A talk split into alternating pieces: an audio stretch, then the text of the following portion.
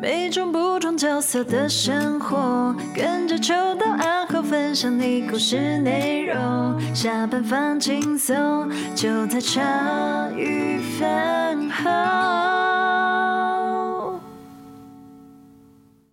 欢迎大家收听茶余饭后，我是阿后，我是欣洁，我是秋刀，还在给我喝东西啊？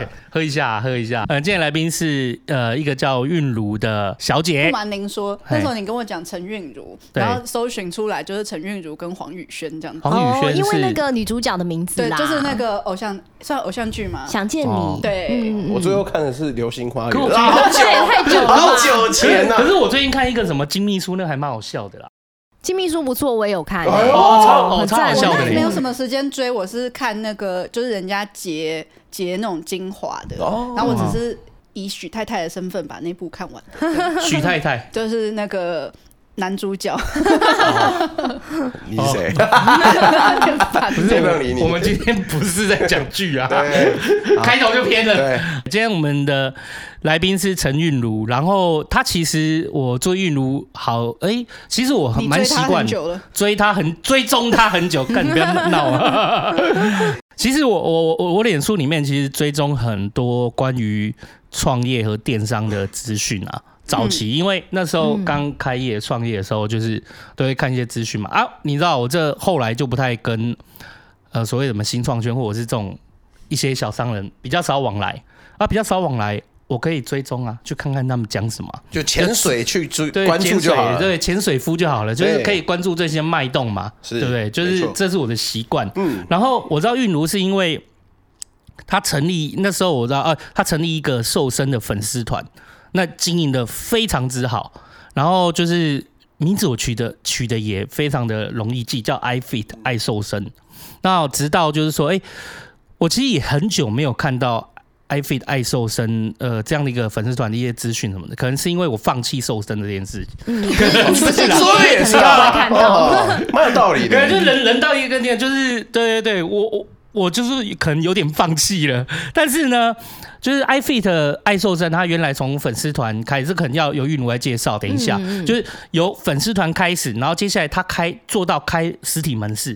他在那个瘦身粉丝团上面都会写说，哎，要吃什么样的食物啊？然后还有营养师的建议，然后就是告诉大家怎么样健康的瘦身。哎，其实我觉得他 TA 锁的非常精准，所以成长的非常快。那甚至后来就开启了门市，实体门市，实体门市就是跟。就是跟他瘦身，当然一些品相也有关系这样子。那最近在看到韵如的讯息的时候，哎、的那个消息的时候，是韵如哎遇到离婚这件事情。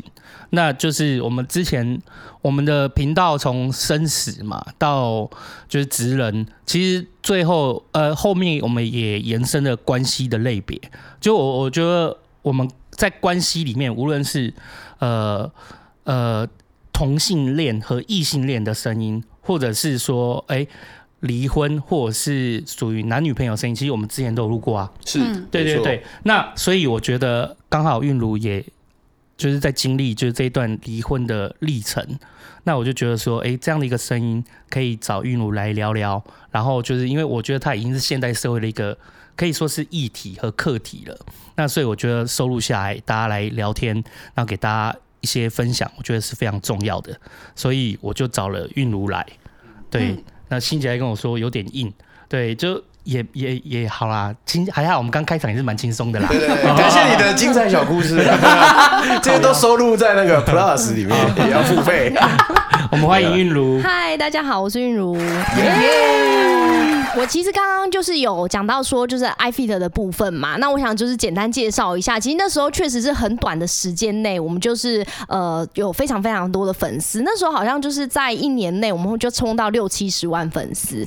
那一年内，对对对，就其实是在蛮短的时间里面。然后所以说，呃，我们后来我后来就在想说，那其实这一群粉丝在这边，他们其实他们的需求是非常明确的，因为一开始我是以图文创作，就是告诉大家一些健康瘦身的正确的知知识这样子，然后那时候就非常非常受到欢迎，而且那个转分享率很高。像有一些有一篇我记得就是在讲教大家怎么卷腹，就是练肚子的文章，那一篇文章光那一篇就有一万多个分享，就是一个非常惊人的数字。然后后来我就慢慢在想说，那其实我这个粉丝团呢，它可以呃衍生出什么样子的，就是商业价值嘛。然后其实一开始我是分享我自己的瘦身经验，所以我就有在上面讲说啊，我可能大部分都吃些什么啊，然后用什么来运动啊，哎，然后过了一阵子就开始有粉丝他就主动来问说啊，那你这个这个车子你就会推荐哪一排呢？因为我是在家里骑那个室内脚踏车这样子，然后可能粉丝就开始问，然后我就哎慢慢的看到这些需求，那我就会问厂商说哦，我们现在有个很大的粉丝团，我的粉丝可能想要团购哦，那你有没有兴趣就是给我们一个比较优惠的价格？哎，那那时候的粉那个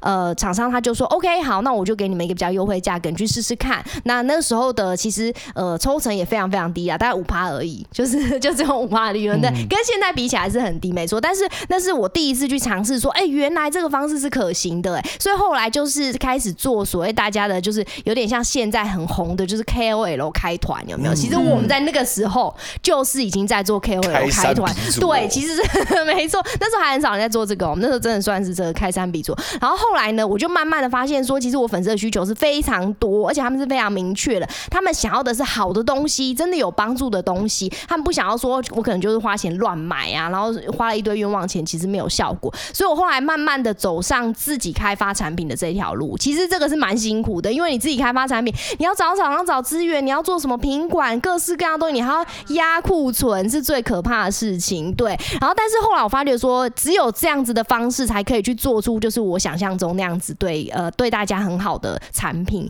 对，后来我们就是慢慢转型成就是自有品牌这样，自有品牌。这个有一个专业的术语叫做社群电商啦，然后社群电商做到一定的程度之后，后来我们又开始做实体的门市，因为我们觉得说很多东西，像尤其我们做的是呃机能服饰类，它还是要去实际的去试穿，它的感受力才会是比较强的，而且有很多的客户他其实还是没有那么习惯在网络上消费，所以我们后来就开门市，最多的时候我们的全台湾的门市就是有二十几间这样子，所以其实那时候整个的生意的规模其实是蛮大的。那我这个创业。其实我是一开始是跟当时的男朋友，也就是后来的先生，我一起算算是我们夫妻创业。不过公司主要是我在经营，因为我先生他比较擅长的是这个就是财务方面，所以他就是管财务方面，然后其他的部分的营运就是我在负责。那其实是中间，当然你说夫妻创业真的是一件很辛苦的事情呢，因为你就会变成公私不分呐，你就是没有办法，你一定会把一些。就是工作的事情、工作的情绪带到家里，然后私事可能又会影响一些公事，那就是所以说，其实中间当然也磨合一段时间，很辛苦。那到了就是。公司慢慢成长起来，其实两边的就是这个磨合的过程，其实也真的是会蛮辛苦的啦。因为尤其我们负责的范围，其实大小差异蛮多的。那可能对于先生来说，他也会觉得说，哎，好像比较没有他的舞台啦。然后好像他对这个公司的这个呃，就是兴趣没有那么高。可是这个公司的压力其实却是存在的。然后这样子的压力，其实就呃导致了他有一些就是这样忧郁症那样子的状况。对，然后这个忧郁症出来之后，其实。是一开始我们是没有发现的，一开始以为就是可能就是工作压力大啦，然后情绪波动大，后来才就是有去看了医生，才发现说哦，原来这个真的是一个忧郁症的状况。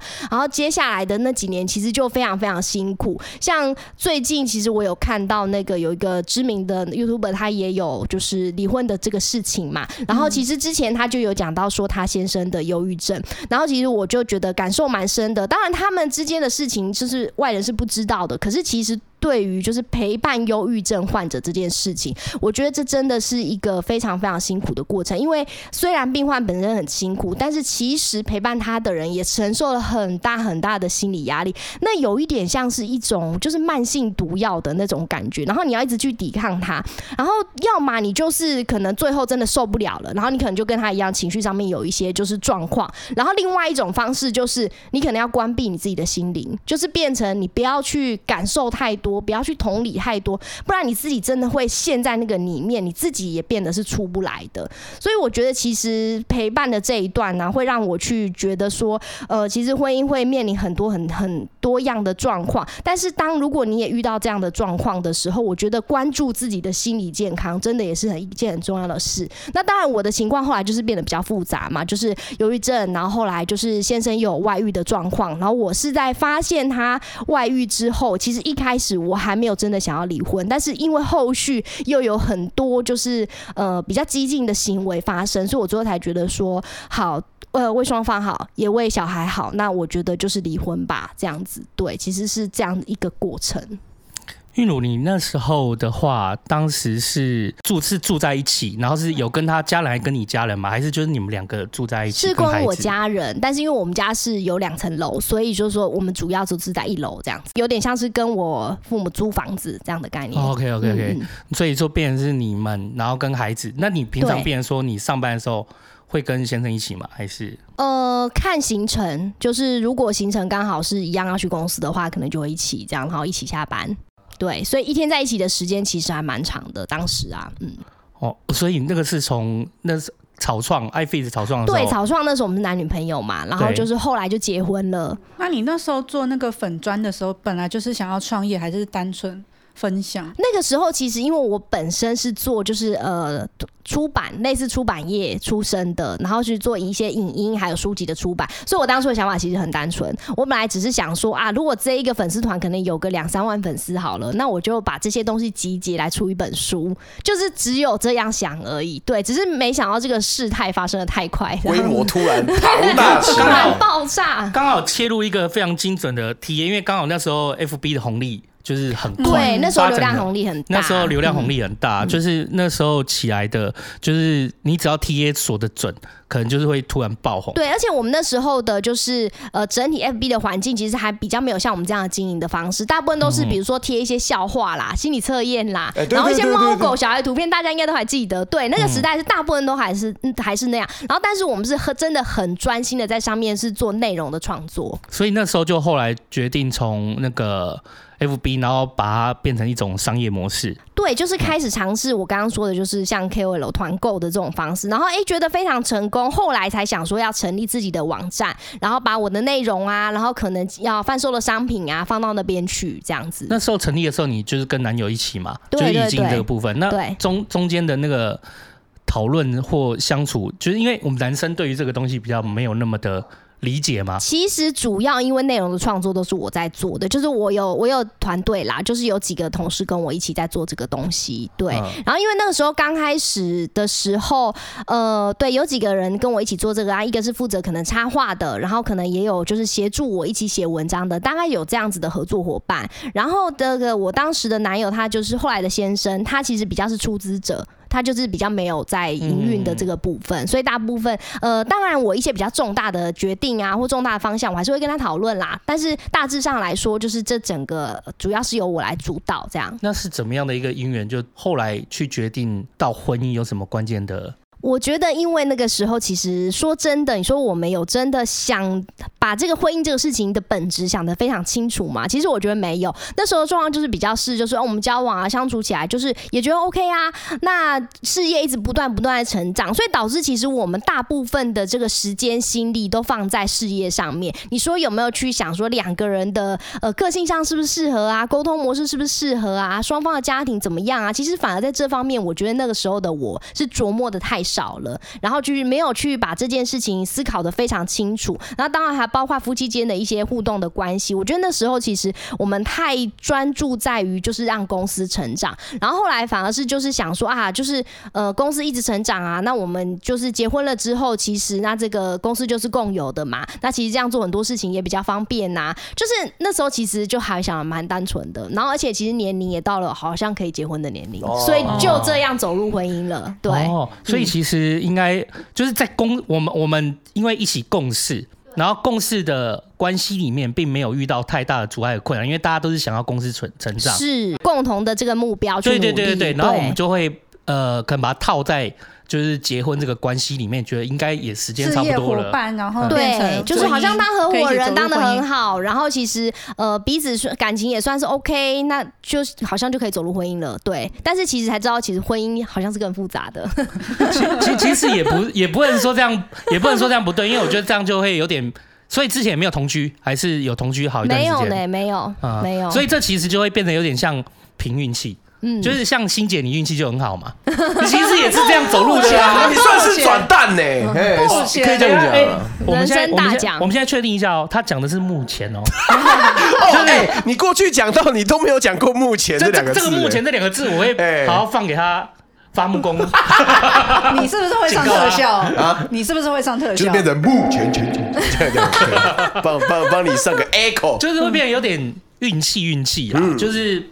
像欣姐这样就运气很好这样子，然后，但是如果我们没有就是真的审视过，可能就会就是运气好，我们可能就走一直走下去，也解决这些困境。可是韵如。的想法和意思是说，其实当时并没有对这件事情想太多。对，其实我事后来想哦，我觉得其实，在我们成长过程中，其实我们接受到太少关于就是呃男女感情、婚姻这方面的事情，你到底要怎么样去找到一个合适的伴侣？我觉得其实我们都没有接受过这样子的资讯，反而就是感觉好像喜欢喜欢就够了。但是其实你后面会发现说，喜欢真的只是一个最基本的因素而已，后面的这些事情其实才是我们有没有办法。维持婚姻关系的重点，可是其实我们在呃成长的过程中，没有人教我们怎么样去思考，怎么样去判断这些事情。那你们在创业过程中没有争吵吗？一定有啊，但你就会觉得就是反正就像刚刚说的，就大家是为公司好嘛，然后我们就是吵公事的部分。那时候就是不会掺入太多，我们也不会说哦、呃、对个人去做一些攻击嘛，主要就是对事不对人。所以你也觉得反正这就是一个良性的一个沟通方式，因为都不吵，好像也不对。嗯，当我们一个共好的目标的时候，其实你会觉得说那些争吵就是不同的意见而已，是，就是一种讨论。所以，所以韵如她那个时候跟她男友在公司是为了公司共好这件事，哪怕我们意见不合，可是我们是有共同的目标的。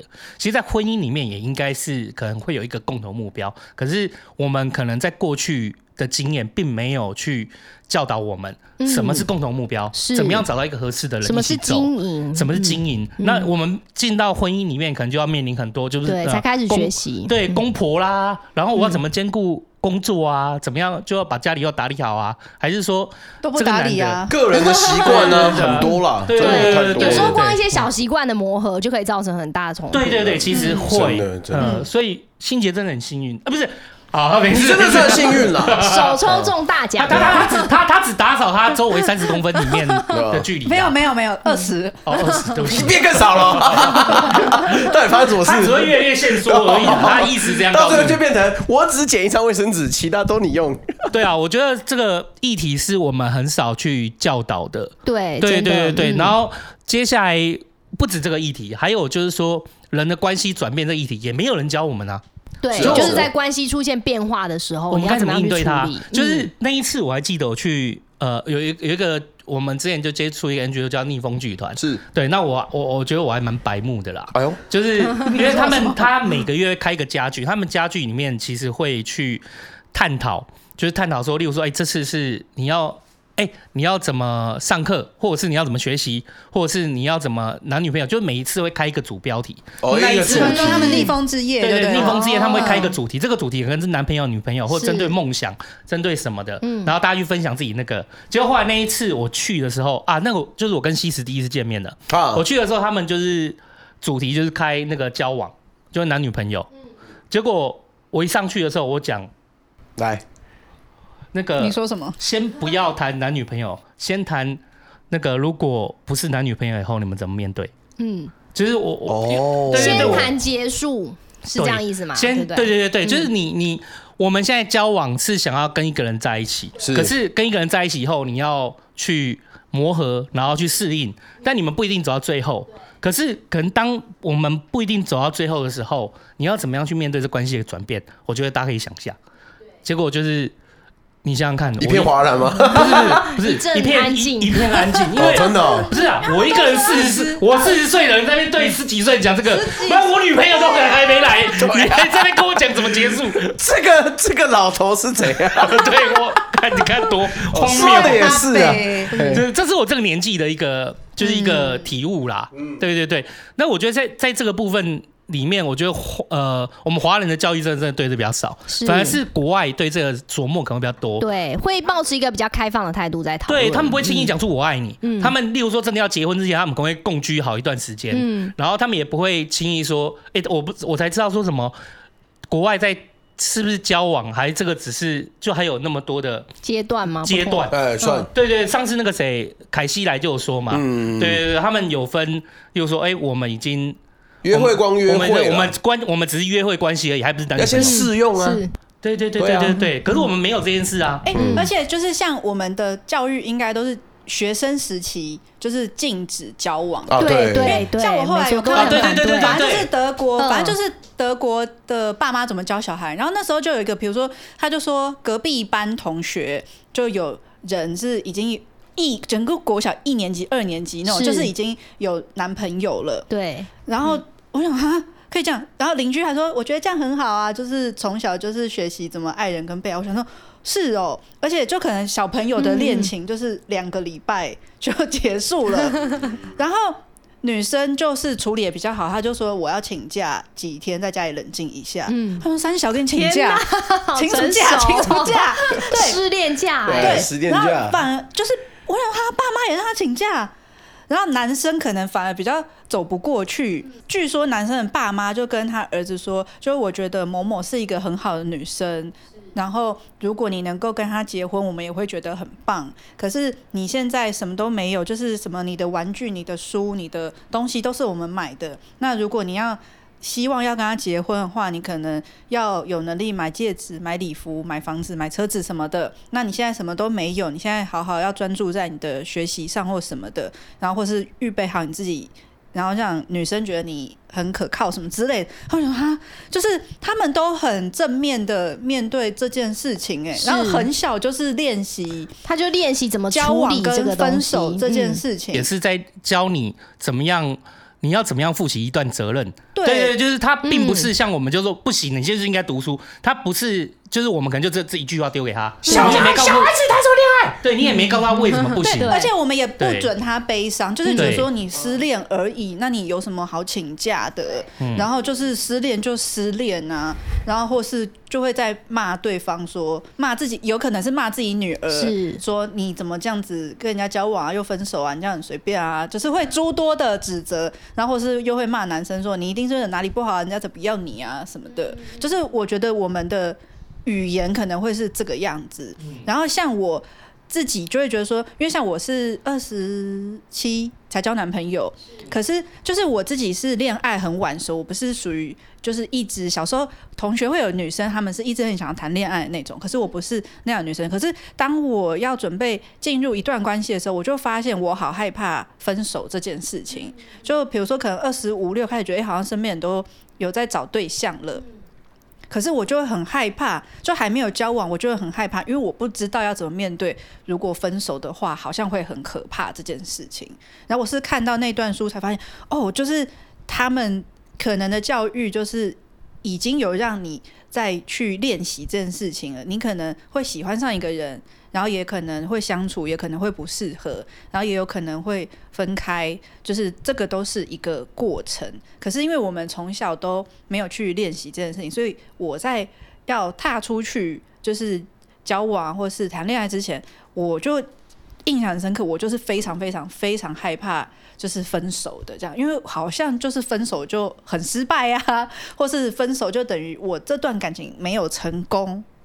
嗯，就是一个就是有点像被打分数的那种感觉。对，然后就是失败了，我就很难、嗯、哦，失败就很投资失败就会很难东山再起的感觉，这样子。嗯嗯、欣姐她老公我们都叫伐木工啦，所以从刚刚这一段伐木工你就听到了，就为什么欣姐会跟你结婚，因为她怕分手。嗯，这样这样下去以后我要死定了，我害到一个人，又害到一个人，太好了。我觉得你的就是简宇平常都下来不错，可是对于我跟阿后，你都非常的 你每次都是投以最本色的，粗糙，都是很粗糙，都是超本色的结果。啊，就是其实我觉得是真的啦，就我你看从国外，他从小的时候就在教你就男女关系的转变和变化，嗯、然后去练习。那但是就是我们往往是到成年了才开始练习，甚至有些人他根本不懂。对，就是有时候我们会，有时候我会觉得男生的，因为我们有有有些直男会觉得说，哎、欸，那个人那么爱玩，然后就是那么多人想要跟他愿意跟他在一起什么的，可是也想想，就是其实他也是从，也是练习了很多哎、欸、关系的应对进退，那所以他才能就一个一个的交女朋友。就像欣姐讲的，我们就其实从小很少在练习这件事情，等到长大以后才知道这件事。所以韵如，你也是。你那是你你交往的这个男友是你第一个吗？还是说不是？应该算是第四个吧。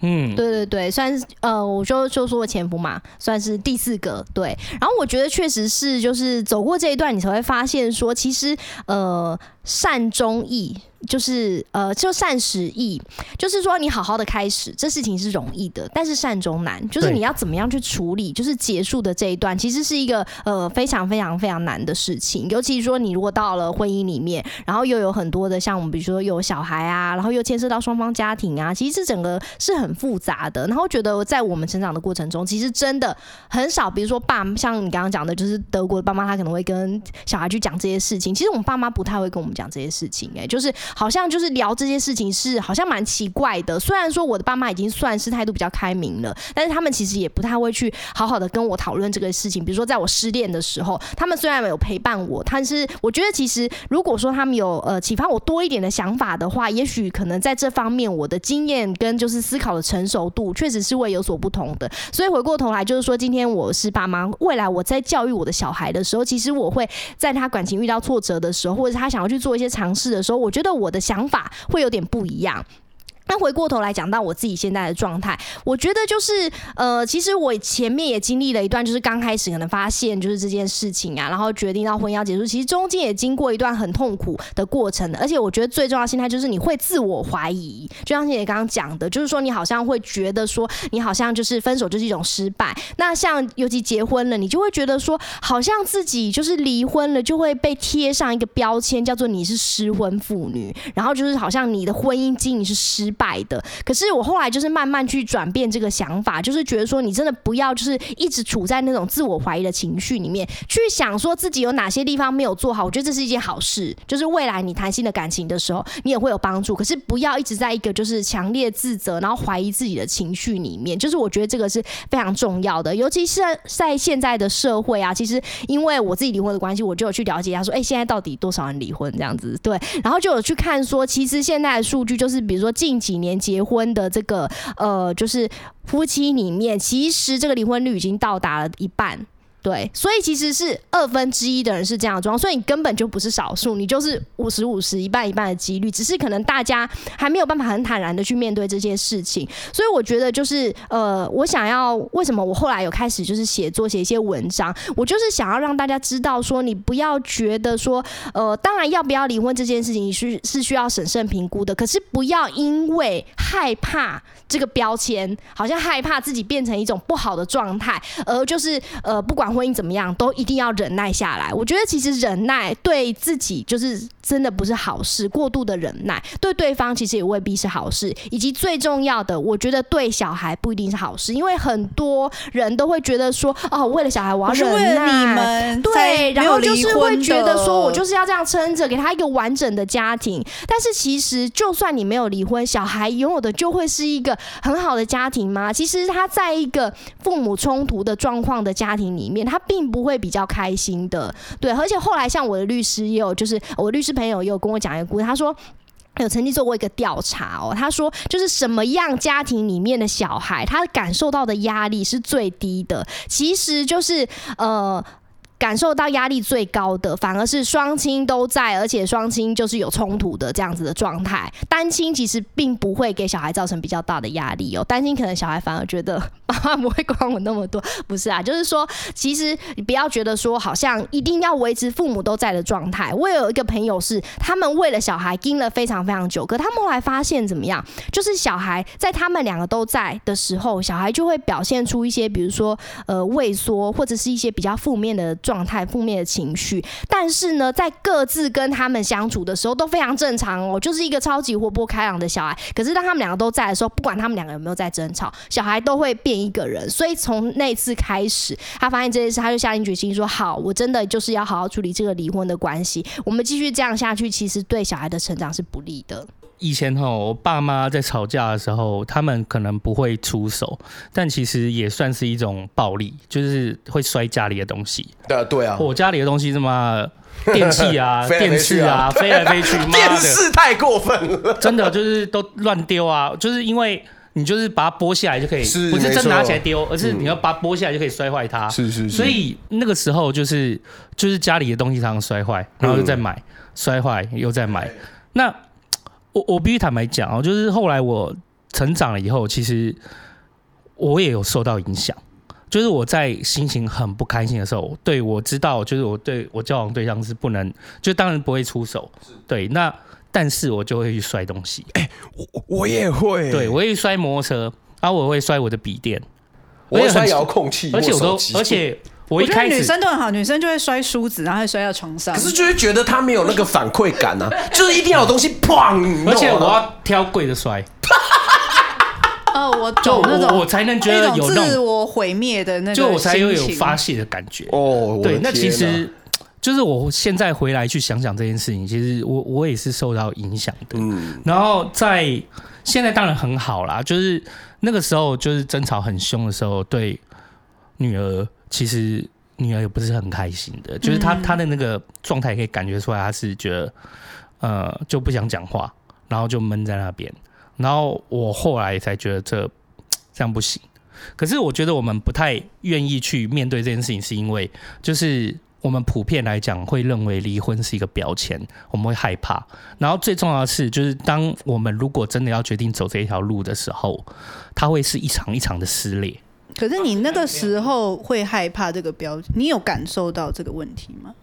我知道啊，你想想看哦，就是当我们在看的时候，就是它明明是一个议题，但大家却没有每个都是一场场撕裂，每个是一场场纷争的时候，你会很害怕。就是你男女朋友交往就算了，那但是就结婚，然后你又又又有小孩，然后你就是这一场撕裂，好像是所有的亲朋好友都要选边站。然后你的爸爸、你的妈妈、对方的爸爸、对方的妈妈，然后甚至你这些朋友，一场离婚是把所有的人都给拉进来，然后它变成一场又一场的撕裂。那这件事情对于心理的压力是非常非常大的。所以，我们不只是要面临标签的问题，而是，而是就是说不太想走这一条路，可能是也要也会想到说，哎，大家都撕的那么严重。都是公开撕成这样，那 我们该怎么办？这样对的吗？那就可能就撑在那边，可是它就是一个负面循环。是啊，小朋友或者是就整个家里面就在那个负面循环里面这样滚，乌烟瘴气。对，那后来我自己是比较，后来我就都不看这些东西啦。后来我就是比较单纯，我是单纯跟我，因为是我我就说是我呃是我的问题，我对不起我前妻，所以我就直接。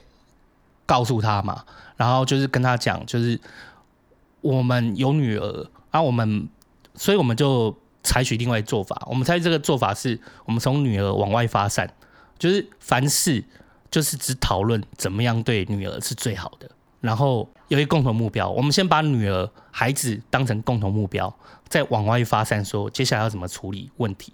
所以，当我们把女儿做成那时候，诶，很多人都不太理解，就是说为什么我离婚。这两三年就是没有人知道，公司的人到，就是家里人没有人知道，我照样回，我照样跟我前妻回去吃饭，我前妻照样来我家吃饭，一起吃饭，那只是住不一样的地方，他们也不知道。那个是因，其实很单纯，就是因为我们用女儿去出发去想这件事情，因为当我们把这件事情拉开的时候，就不只是我们会受到一些意见上的波澜，还有就是可能女儿，你可能会有人劝我女儿，你要怎么跟爸爸妈妈讲啊？干嘛？什么时候？所以，我们当从女儿一出发的时候，我们就决定就是先不要说，然后我们也决定一个方向，就是一切以女儿为优先。然后呢，就是我们想要透过我们的方式去告诉我女儿说，离婚只是生活的一个选择，而不是标签。对，所以我们就按照这样的脉络去走，就是顺顺利利的。但前提当然是，我觉得那是我运气好。我当然我不能去说每个人都应该要这样，因为我们不能确定我们当下伴侣他有没有忧郁症，那他有没有就是有没有一些其他的个人想法。那我觉得刚好就是，我觉得我前妻很善良，那我也愿意就是尽量就是把我的一切都留给他，都给他。所以我是把我的。很多东西都给他以外，我还善尽抚养的责任。这件事情就是，当你主动去以女儿为出发点，然后主动去让的时候，对方感受到你是真心想要弥补和努力的，其实就一切会比较缓，会越会慢慢的好。对，可是当然这段好过也很痛苦，很痛苦，就是一边是。身为我前妻，就是以以我前妻的立场，就是对他来讲，他要面临这样关系的转变，很痛苦。他可能就觉得，哎、被我被我就是被我这样说出离婚这样的事情。那对我来讲，我也觉得我对不起他。就是两边其实都很痛苦，但我也没有办法去说，因为我觉得说怎么痛苦都是我前妻比较痛苦，我也没有什么资格去说我自己难过的地方。我只能努力去把这件事弄好，但也还好，就是说我们那时候选择了大家都不知道，所以我们在彼此就是在面临这段关系转变的时候，算是比较幸运，就有、嗯、比较没有一些杂讯会进来，没有一些杂讯会进来，就是没有把所有人都拖进来。嗯、然后等到就是当两三年后，他家人我家人知道说吓一跳说，说哈？啊，已经三年了，已经对，已经两年，你们都离婚状态，你们都没有住在一起。啊，就是没有人像我们这样处理啦，所以说。呃，就是大家都很震惊，可是其实也已经成定局，然后也看我们其实把各自的生活都照顾的还好，就是周边的人就比较没有，嗯，这真的很难得，没有没有一场没有一场又一场的撕裂，不然的话，他朋友和我朋友就是选边啦，家里就是选边啦，我到现在看他爸妈，我还是叫他爸妈，对啊，我我的意思就是说，就是他是一个很难过的过程，但是你。要面临就是离婚的标签，然后又要面临说一场一场的撕裂，怎么样因应你们当时的方式和关系？我觉得这是一个课题，也蛮重要的。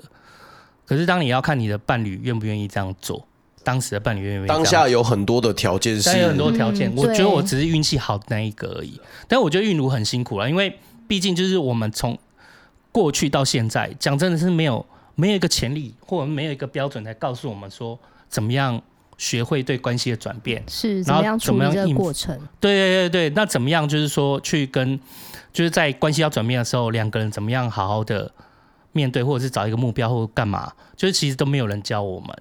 对啊，我我觉得我就是单纯运气好而已，啊，所以韵如你那时候在面临说，哎，你知道婚姻就是开始要转变了，那个时候你对自我就对自我谴责跟怀疑是在于就是可能，哎，你就。那一开始是觉得自己可能做不好。就是会一直不断的就是去想说自己到底就是什么事情没有做好，然后自己不断的去检讨，就是自己到底哪一个点就是怎么样做错了怎么样的，就是会一直想法会一直绕在这个上面，然后就是而且确实那个时间点会有一种就是很害怕的情绪，因为你不知道接下来会发生什么事，就是它是一个全然未知的状况，而且其实每一段关系它的情况都是不一样的，然后你不知道会怎么样。那当然，我一开始其实我也是抱持着是说我好，我希望可以好好处理。这件事情，因为毕竟我们还有就是一起经营公司，然后而且我们还有小孩，如果就是可以好好的处理，那绝对是最好的状况下，其实大家都会希望好聚好散。可是相对就是我状况就是没有没有那么幸运，没有那么单纯。就是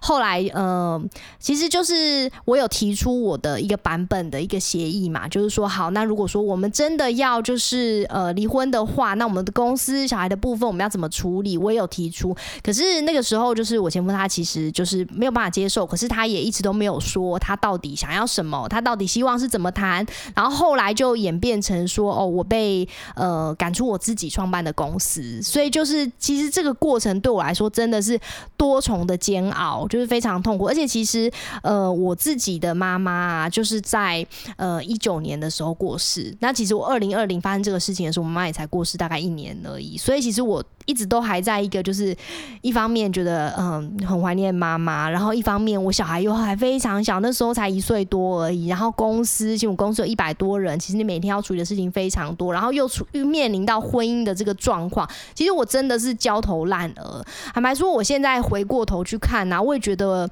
呃，也许我有做不好的地方，但我真的觉得我已经尽力了，就是我已经这个尽了我所有的努力去去做了，对啊，所以就是我觉得这整个过程真的会是非常非常煎熬。然后这时候其实我觉得很需要，虽然说就是如果两个人自己可以处理好是最好，但是当你真的没有办法的时候，有时候其实呃家人朋友的鼓励对我来说真的是那个时候一个非常非常重要的支持力量。所以其实像我现在就是我刚刚说我在写文章，我觉得其实呃因为。这件事情啊，很多人他是会不想要告诉别人的，或是呃自己的，这就算自己的家人可能也不太想讲。那我觉得至少有看到我这样子的一个情况，我去讲说这一段过程会是怎么样的。虽然跟他的情况不见得一样，但是至少可能可以给其他人就是有一种心里好像觉得呃比较踏实，好像也觉得没有那么恐怖。就是希望可以给大家一些就是心理的这种支持的力量啊。对，嗯，其实我觉得我们对于就是一个有有时候我。我觉得我们对于一一个关系的转变，或者他正在遭逢困境的人来讲，其实给他要蛮高的期待。就是好好，你你今天遇到这样的困境，你出来讲话，或者你出来说事情，或写下一些东西，好像也不能去，就是犯了那么一丁点错。那犯了那么一丁点错，人家可能就会抓说，那你一定是哪里没做好。一定要非常对对对对对，我们好像就是要好像要控制，不能太情绪，太、啊、不能太情绪化。那你也不能就是弄太主观，太主观。就是，但是其实我们已经是在那么混乱的状态下了，没错。可是我们却要要求一个人在混乱的状态下去做出绝对正确的事情，怎么可能？这但是其实很，但很多人是这样的。就是当然很多的一一些不太理解事情的人，就是可能会有这样的期待和想法。可是我不觉得说这样子不对，为什么？我我会觉得说，其实我们可以多点理解说，哦，就是有一个人，每一个人在这个关系里面的转变，其实都是混乱的，但不应该去用你自己的解读和解释去觉得，哎，你应该要怎么样，你应该要怎样，因为没有人，你不是当事人啊。就我们在可能我们在记录，还有给我们自己的一个想法，然后记录我自己的想法，可是却我觉得这一段事情里面很辛苦的是，又是韵如算是比较属于。有有点声量，就是大家有在关注的人，嗯，嗯，对。那像我们很单纯嘛，就是我从以前到现在，我就不太跟所谓什么新创圈或什么往来。我做传统产业的，我也没有没有什么必要，所以我受到的杂音和干扰就小很多。我也没有必要说维持在什么样的一个绝对理智或者是没有情绪化的过程里面，哎呀，所以我觉得这一段是韵如相对辛苦的地方。嗯，而且我们那个时候在创业的时候，因为主要是我在管理公司嘛，那呃，我前夫他比较算是对外的角色，就是因为他可能会去对外去有一些演讲啊，有一些活动啊，去交际啊，比较是这样的角色，所以他整体来说，他这跟这个圈子里面的关系是比较深厚的。反而是因为我一直专注在内部营运，就是很少去外面有这些交际，所以一开始出来正式出来说，其实他的声量是比我大非常非常多的，就是甚至会有一种感觉，是我可能未来没有办法继续在这个圈子里面待下去的。的那种感觉啦，对，所以其实这段过程我也是真的是觉得蛮辛苦的，嗯，然后压力很大，哎，就是所以说人怕出名，猪怕肥，对啊，真的就是呃，有你的你你有名，或者是你的公司有名的时候，其实这件事情的复杂度就会变高很多很多倍。真的，因为刚好你们又是一个对外一个对内，然后但你又是主要经营的，对，我觉得你这个就是那种心情真的会难过，因为自己经营的公司，对啊，自己当小孩在经营的这种公司，对，然后就自己要被踢出去，嗯，嘿，就是，然后你又在面临就是家人离开，然后面临面临公司的管理，然后面临就是自己的公司也留不住这件事情，就是都会觉得就每每一场每一场都是困境。但你后来是因为你刚才有说，就是你原来也是想说不一定要走到这条路，你后你真的觉得有下定一个决心说决定要走。这条路有有什么关键吗？呃，一来就是说，第一个就是我被赶出公司嘛，就是说，我觉得这已经就是一个嗯，非常就是感觉感觉对方其实就是没有要好好的处理这件事情啦。然后就是再来第二个，因为他这个事情是有钱，我的案例是有牵涉到外遇嘛，那这个当然就是对方愿不愿意回头嘛。那如果说对方也是觉得他没有要回头，他就是要这样子，那你。好像也只能走向离婚这条路，除非你要忍。但是我觉得，我觉得我没有办法。嗯，哦，所以这两个关键就是让你觉得啊，好，那我们就往这条路去。对啊。可是当你决定往这条路的时候，嗯、你应该，你你你有遇到，例如说什么样的问题？例如说，哎、欸，抚养啊，对，财产啊，就其实这这部分是非常复杂的。就是一个，当然就是你心态上面嘛，心态上面就会觉得说，呃，我以前从来没有想过我的人生会有这个离婚这个选项这样子，然后就没想到说你。这出现在我的字典里面，然后我现在而且即将要去做这件事情的，而且其实这件事情是非常复杂的，因为一个是你要不要离婚，然后再来就是小孩的这个抚养权的这个问题，然后以及财产的分配。那我们财产分配又牵涉到公司，然后而且因为其实我前夫他是管财务的，所以其实之前的这个所有财务的东西都是他来处理的，所以很多东西其实不是在我个人的名下。那发生这样的状况之后，后来我有我绝大部分。的财产其实就是在前夫的控制之下，所以其实我手上是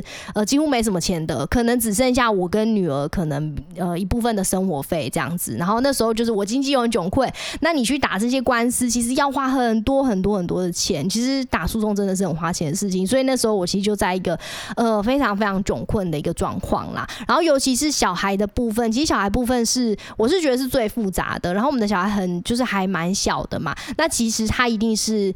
呃，他从出生以来就是妈妈在照顾了，他其实是没有办法离开妈妈的，对。然后，但是你要怎么样去跟对方去协调啊、分配啊？那中间当然也出现了一些就是抢小孩什么这样这样的状况，因为很很常见的案例就是在离婚的这个诉讼之之中，可能会有一方他想要就是拿小孩来当筹码。那我的小孩被当成筹码，当然就是我也非常非常痛苦。但是毕竟对方他还是他的亲生爸爸，他还是有他的权利在，你也没办法说，因为他有很多。激进的行为，或者说，因为他就是都没有好好妥善照顾女儿，或是都没有付抚养费，你就是让他都不能探视。但是中间你就会有很多挣扎的部分，以及其实我现在在跟我女儿讨呃沟通这件事情的时候，因为她现在三岁半了，她其实慢慢会问我一些问题。我觉得这个是一个很难处理的，因为她现在就是似懂非懂嘛。但是你又不能不跟她讲，那我就要去告诉她说，哦、呃，其实是因为什么样的状况，所以呃，爸爸妈妈才没有办法再住在一起，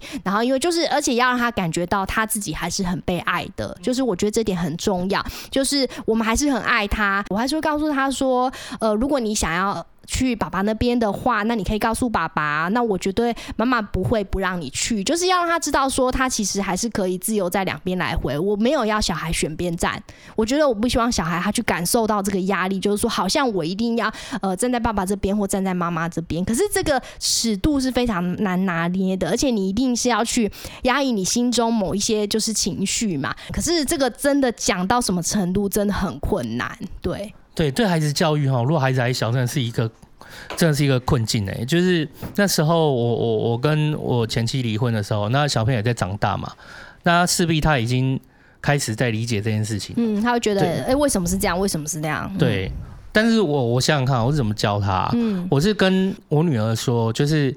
哦，他问说，呃、那就是离那时候他就他已经开始知道了，那就结婚，那离婚，那为什么离婚？就是离婚是什么？那我就很那时候也是很单纯跟他说，我说离婚就是对生活的一个选择，那但是就是爸爸妈妈还是很爱你的，哎呀，这个可是这个这个要蛮从前面去讲，因为小朋友没有受到影响是要一个很大的关键，他才能去理解。离婚只是一个选择这件事情。嗯，我想到那时候，当我前妻就是我们在讲离婚这件事情的时候，因为公司是因为主要我请他，就是因为他在外面上班嘛，那我是开业的人，那我就他上班的薪水其实就没有很高，嗯，我就觉得你不如就在家里，那我好好的把公司经营好，那家用啊什么钱，就我会出。但最后当然要到离婚这件事情的时候，我觉得女孩子也很，其实那那时候我觉得女孩子很，第一次我觉得女生很辛苦，是因为就是我我前妻就哭着跟我讲说，哎、欸，她会自己努力出去上班，然后就是就是钱她什么都不要，她只要女儿是跟她一起就好了。就哎、我那时候其实听的就是超难过，哎啊，我就跟她说，我跟她说，哎、没有，就是我知道女儿就是她不能没有你，所以女儿给你。然后你的工作是，其实当时是我请你，就是不要上班在家里的，所以你的这份工作的职涯的累积，其实是我剥夺的，算是我们共同讨论出来。但但是其实是我给你的一个选择。那你你在家里好把女儿带的那么大了，那么好了，就是怎么可能就是你会什么都没有？所以那个时候我才。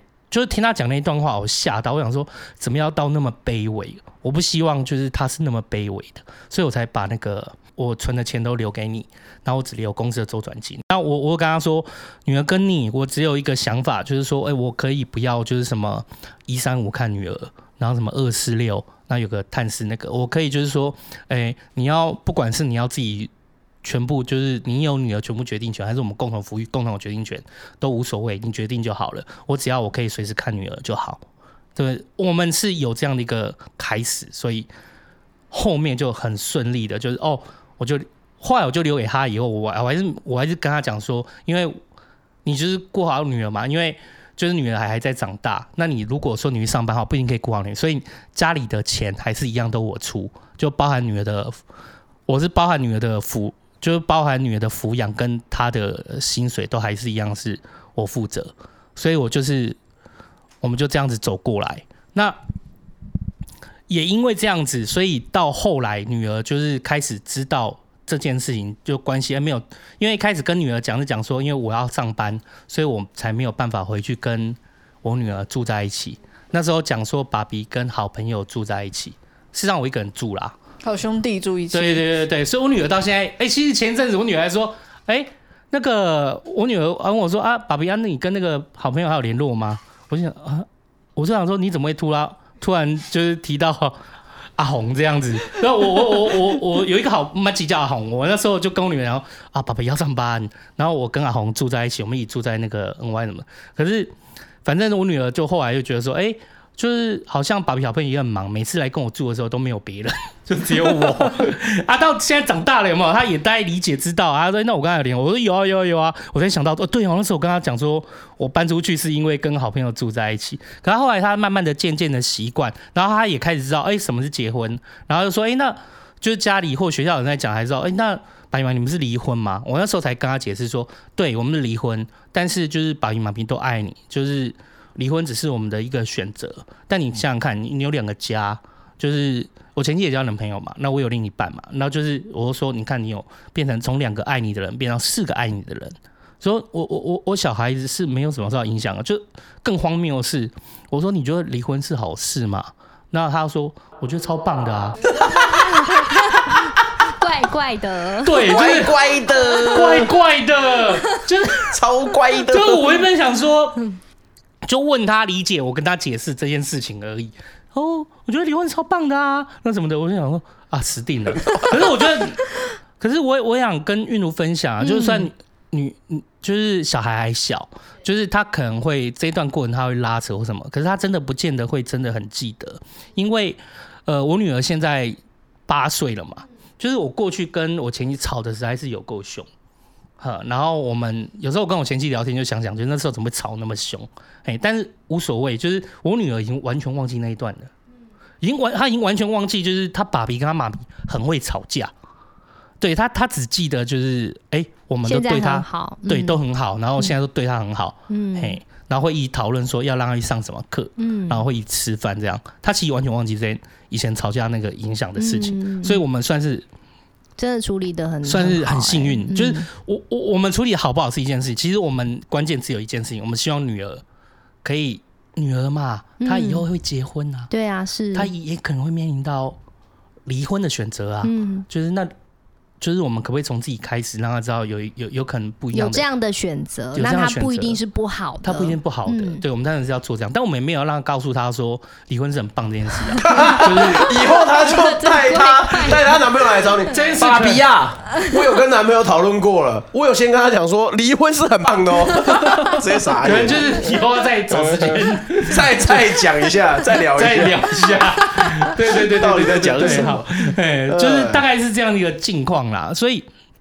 我觉得不一定说，就是如果以孩子为出发点来讲的话，就是当然是一切事情都很单纯，可偏偏就不是这样。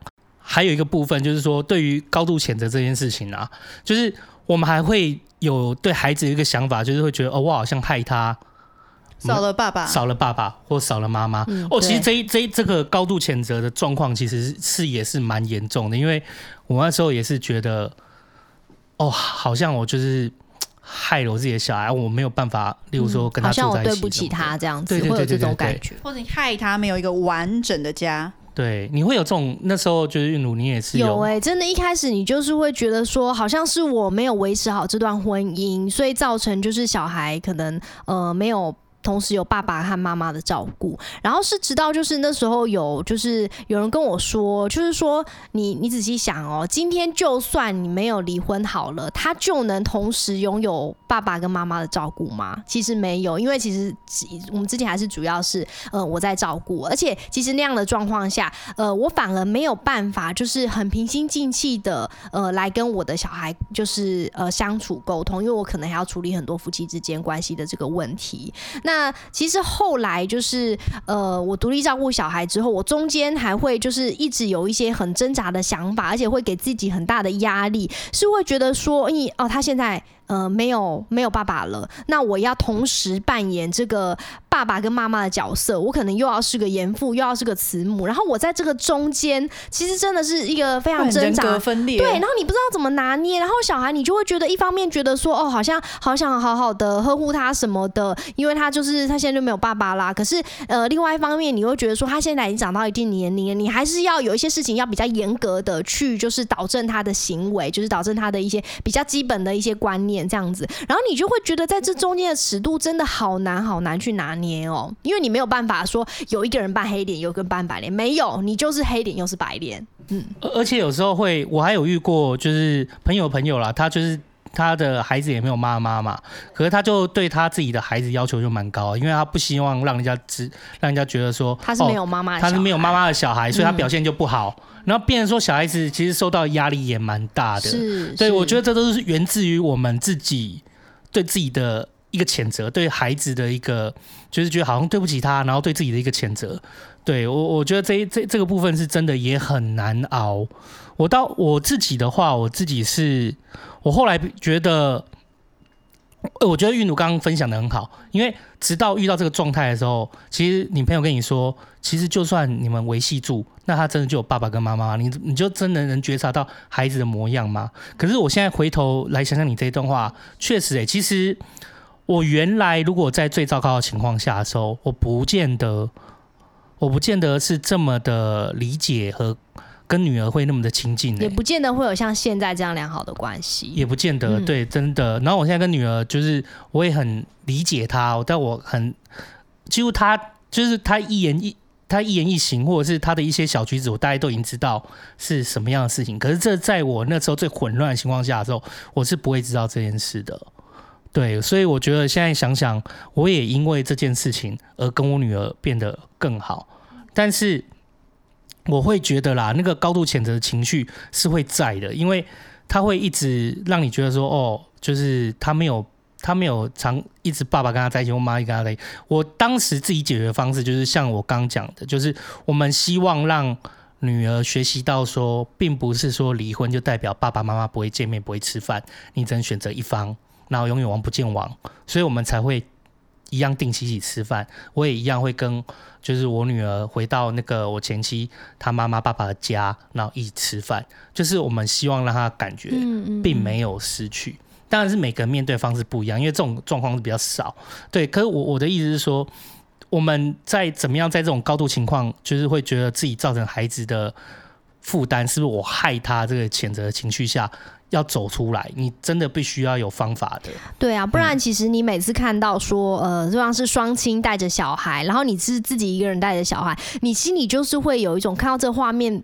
真的就是会有一种，就是感觉说，好像有我没有，对，好像少了些什么，好像就是我家庭跟别人不一样的这种感觉。就是一开始真的这种感觉会蛮强烈的，然后你后来才慢慢去呃去告诉自己说，那这其实只是就是我们家庭的形态是不一样的，然后不必因为这样子就觉得好像呃你有亏欠小孩什么，因为你一直保持着这样的想法，其实对小孩的成长反而是不利的。嗯嗯，对对对对对，就是你一直用一个很补偿或是讨好的心态。反而是不好的，就是对小孩子的心理上的健康也不好。没错，嗯，尤其如果你表表达不好，他可能会一直感觉到你就是你好像一直在有可能会不会变成变成是一种情绪勒索，也不一定啊。对。啊，对。对，那他就觉得爱的形式就是要不断的勒索，然后对，然后要顺应的他的心意，对，可能要有愧疚感什么的，其实对小孩成长真的不好。嗯。嗯，我是很单纯，就是说，哎，就是想到。就这件，那时候就想到这件事情，但我就赶紧去想，就是我不希望他被影响，所以我希望就是、嗯、是我我会成为什么样的人，然后可以带给他什么样的改变跟想象。对，那我我觉得要从我自己先做起，那我才能就如果我一直在那种负面情绪里面，会觉得要谴责说，呃，爸比对不起你，就是没有对你，就是没有给你一个完好的家，一直在强调这些事情，我反而会觉得说。好像在一直提醒小孩子他失去什么东西。对，没错。对，都是、嗯。但我只是想强调他拥有什么东西。嗯，对，所以我是用这样的心态去慢慢走出来去处理。嗯，对啊，因为像我之前的集数有跟来宾分享过，就我有一个很喜欢的偶像，就是他的粉专名称叫做单亲妈妈和他的小孩，就是他是自己选择就未婚生小孩，然后到他小孩大，他就会。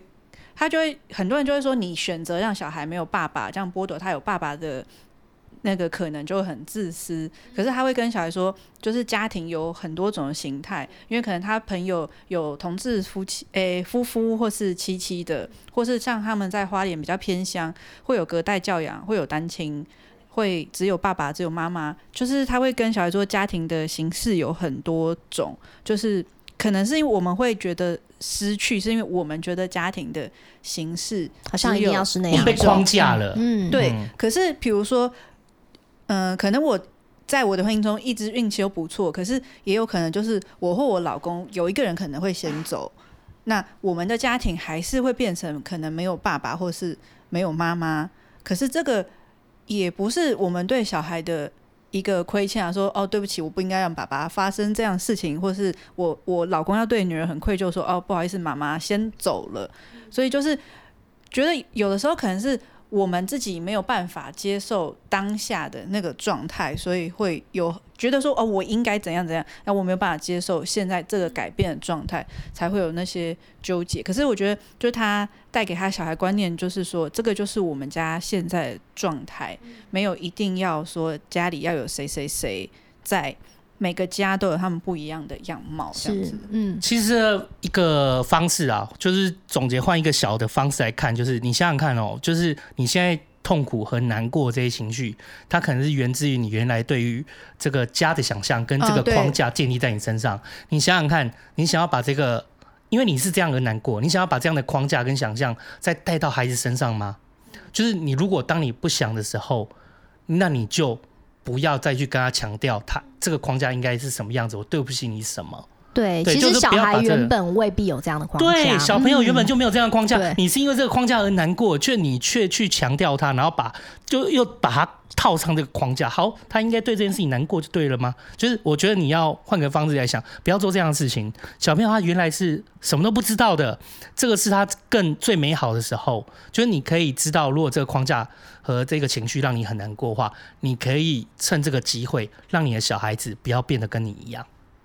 对。这才是为什么你女儿可以讲说，我觉得离婚很棒呀。但我没有要这样子，是没错，这是有点出乎我意料。对对，这个是出乎意料，太好了，这是一个误会，对，真的是误会，真是太闹，对啊，过于不及啊，对啊，真是傻眼。对，大概这样。那你你好，你如果下定了离婚这件事情，你有特别先跟家里人说吗？还是就是跟好朋友去讨论或什么？有，其实我跟家里的人说，那时候就是我有跟呃我爸还有跟我妹讲，然后这段期间真的是呃我爸跟我妹真的有给我非常非常多的支持啦，才比较就是可以去走走过就是这一段真的很痛苦的过程。其实我那时候大概是在今年年初的时候吧，我那时候的想法已经因为我已经就是痛苦了大概半年左右，然后我那时候的想法是说啊。好吧，就是我那时候是怎么样站起来的，那个转捩点反而是说，我就当做我所有的一切。反正都失去了，反正就是都没有了。我就是从头开始。那至少我女儿还在嘛，因为女儿在我身边。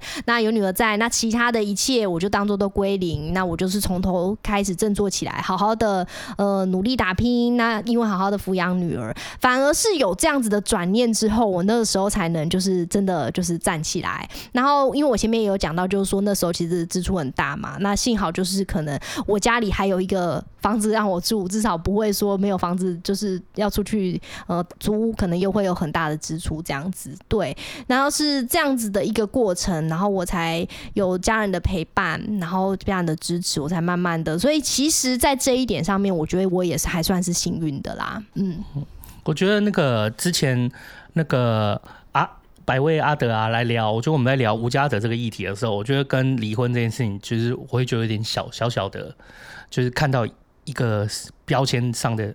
事情就是他们希望说，就是以前我们讲游民、讲街友，那去讲无家者，是因为他认为就是就不要用那种称呼了，因为他们只是现在的状态没有家而已。嗯，对对对对对，我觉得离婚它也不见得是一个标签，和它一是一个结果，就是我觉得它也只是一个现在的状态而已。对对对，我觉得这也是蛮好的，所以我觉得如果把这样子已经套套用上来。就是可能呐、啊，就是过那个难过难过的那个过程真的很难讲。就是，但是一旦挺过来，你还是要让自己挺过来啊。尤其你有小孩，那就是会有，就是才会有新的契机的转变。要不然你一直沉沦在那种自我谴责。和我怎么遇到这种，嗯，就是我怎么遇到这种事情，而且会觉得说，为什么是我？难道我是一个不好的人吗？为什么我会这么惨？而且你就会觉得说，好像别人为什么可以好好的离婚，好好的处理，为什么就是这些事情又在我身上？你就会真的会很自我怀疑，嗯，就会很痛苦，啊。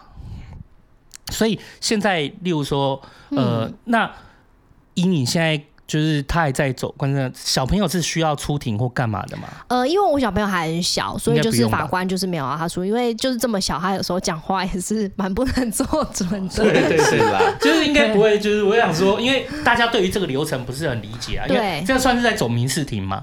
对，民事庭其实简单讲一下，就是离婚这件事情，它其实分三个部分。嗯，一个部分就是离婚它本身，对，然后再来就是小孩嘛。然后再来就是财产，这三个部分其实是可以独立和解的。也就是说，这件事情我跟你讲好了，这个这个部分我跟你分好，那这个部分诉讼我们就可以不用继续进行。OK，这样子就像呃，我跟前夫是我们都已经就是都已经对法院去成交文书说好，我们愿意和解离婚了，所以这个部分其实就就没有什么争议，只是对，只是等这个法官去宣判，或者是说等到那个两个办完手续而已。对，然后只是说像现在就是呃小孩的。这个部分跟财产的部分还在进行中，对，哦、就是财产的部分它是独立一件事啦，然后离婚是独立一件事啦，然后小孩子的抚养。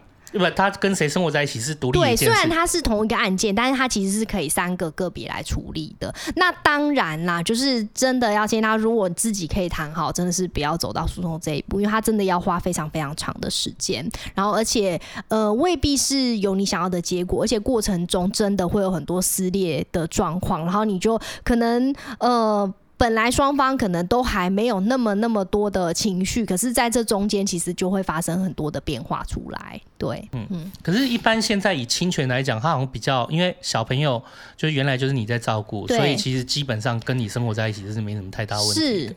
对侵权的这个部分也可以讲，就是大家好像呃目前可能比较少人知道，说其实关键是在于不是在权利，而是主要照顾者是谁这件事情。对，这个可能比较少人知道，就是说呃主要照顾者是谁决定的，其实绝大多数的事情就是由这个主要照顾者决定就好了。然后只有就是比较重大的事情，假设你们那个侵权是抚养权是共有的，好了，那共有的只有在比较重大的事情，比如说呃要搬家啊，然后要读什么学校啊，然后有重大医疗行为这种才需要父母都签，不然原则上生活上面的小事就是主要照顾者决定就好了。对，而且过去我们会觉得以为啊，有些人会觉得，因为我们生女生啊，会以为自己在经济弱势，然后就会觉得说，哦，那可能我要不到小孩。哦，对，其实并不是，不，其实是你原来的主要照顾者是谁？是，就是。基本上会给你啊，如果你的经济基本上在照顾小孩的钱不够，基本上是要由你的前夫来共同去负担这个抚养的责任的。对，而不是说，这个确实是这样。对，嗯、而不是说，例如说，你今天以为你没有经济能力，所以法官就会把小朋友给有经济能力的照顾，不是，他是会给主要照顾的照顾，然后另外你的前夫或前妻需要去负担。小朋友对这个很多女生可能就会担心说，我这样子万一打官司，我反而会失去小孩。其实真的不会，就像刚刚说的，嗯、法官现在真的就是比较以小孩他的就是习惯的居住地，然后习惯的照顾者为主，而且他甚至有可能会要求就是另外一方付比较高的抚养金，比如说小孩一个月的支出假设是五万元好了，有可能是对方三万这样子，不一定是一半哦，就是这个他会去参酌双方的经济能力，嗯。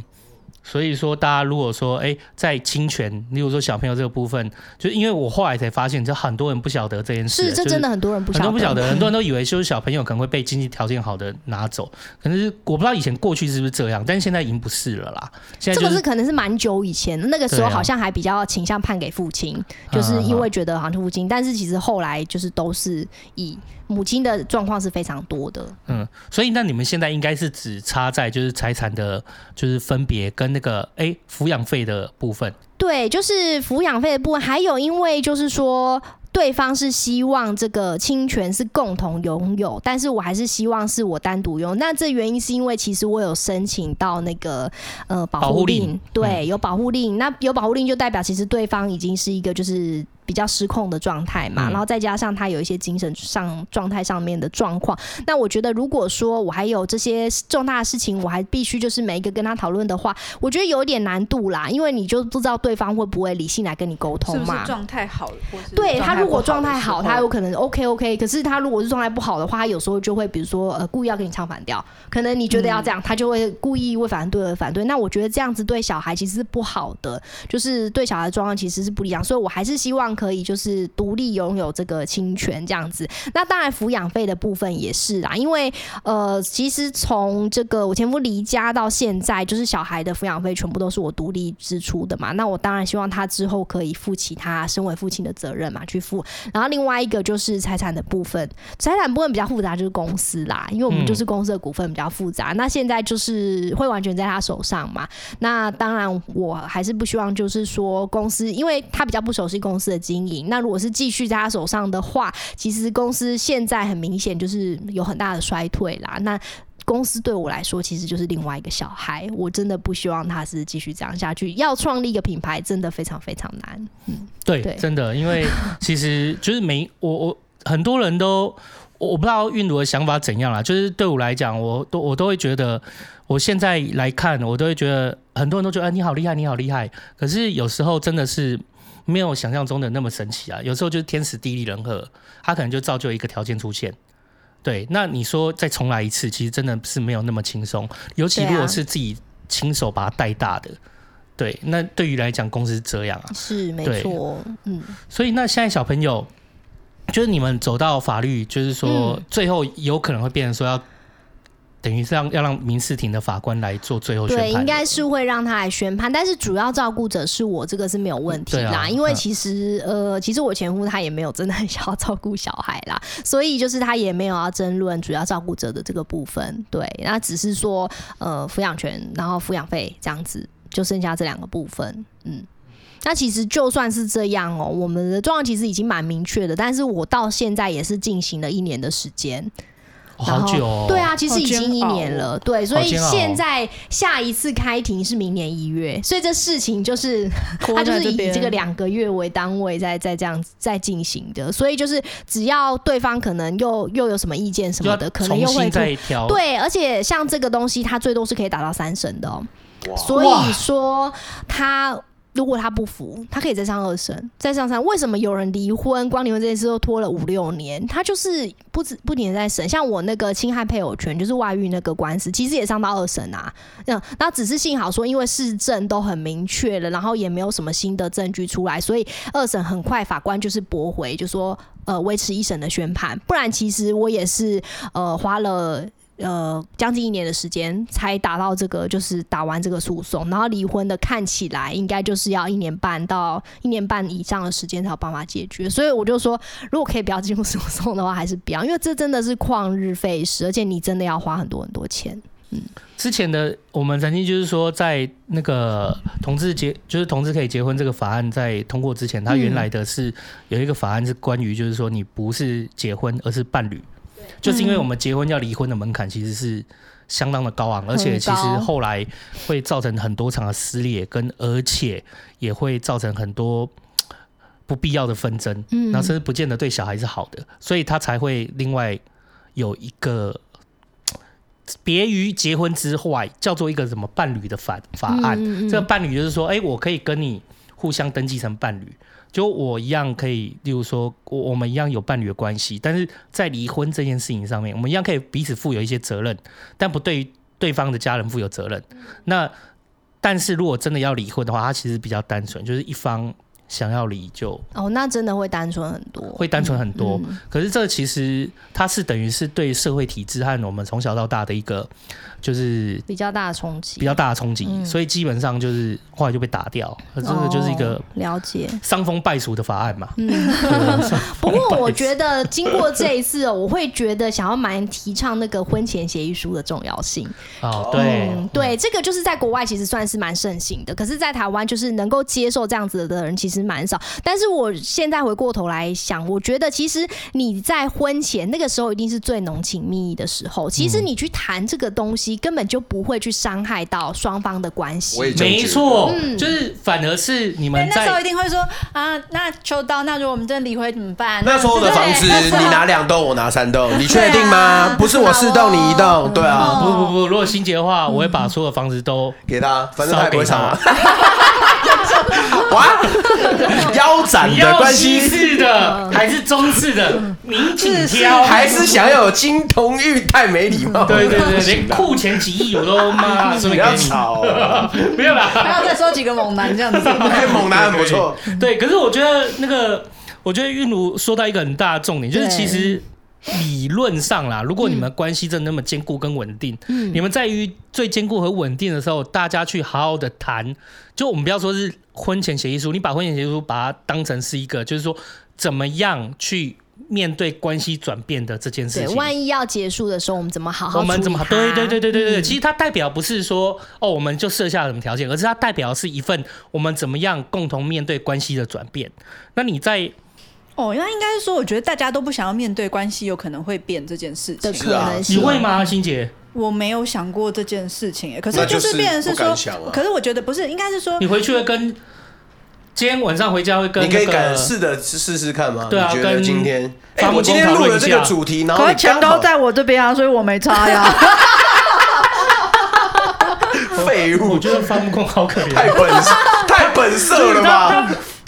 心姐只要打扫自己周围二十公分，而且钱还都在身上。啊、不是，那你就要问说，哦、那为什么他这么爱我？一定有过人的优点呢、啊？哦，突然节目突然，谢谢大家今天收听。好，没有了，没有，说服力有点低。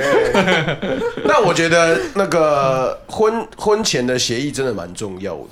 就是不是不是，应该是说，我后来发现，应该是恋爱脑跟结婚脑是不一样的东西。嗯，可是大家为什么不会去谈？是因为大家都那个时候还是恋爱脑，对，好像就是恋爱就等于结婚，大家会觉得说，就是对，就是恋爱就是结婚，我就是很爱很爱他，我觉得他很棒，我要跟他在一起。对，可是就是大家没有想到，婚姻跟恋爱需要的是完全不同的东西，然后是完全不同的方向在经营。但因为恋爱跟结婚都源于你喜欢他以外，你还想要占有他。当你在就是占有的情绪里面的时候，你可能不会想到你你跟你占有的东西想要分离的那个情绪，你可能不会想要去面对。这也是有可能，对啊，是啊，是啊，是啊。而且因为就是恋爱的时候，就是很风花雪月啊，然后要要浪漫。你有很风花雪月吗？我看你很务实的感觉。没有啊。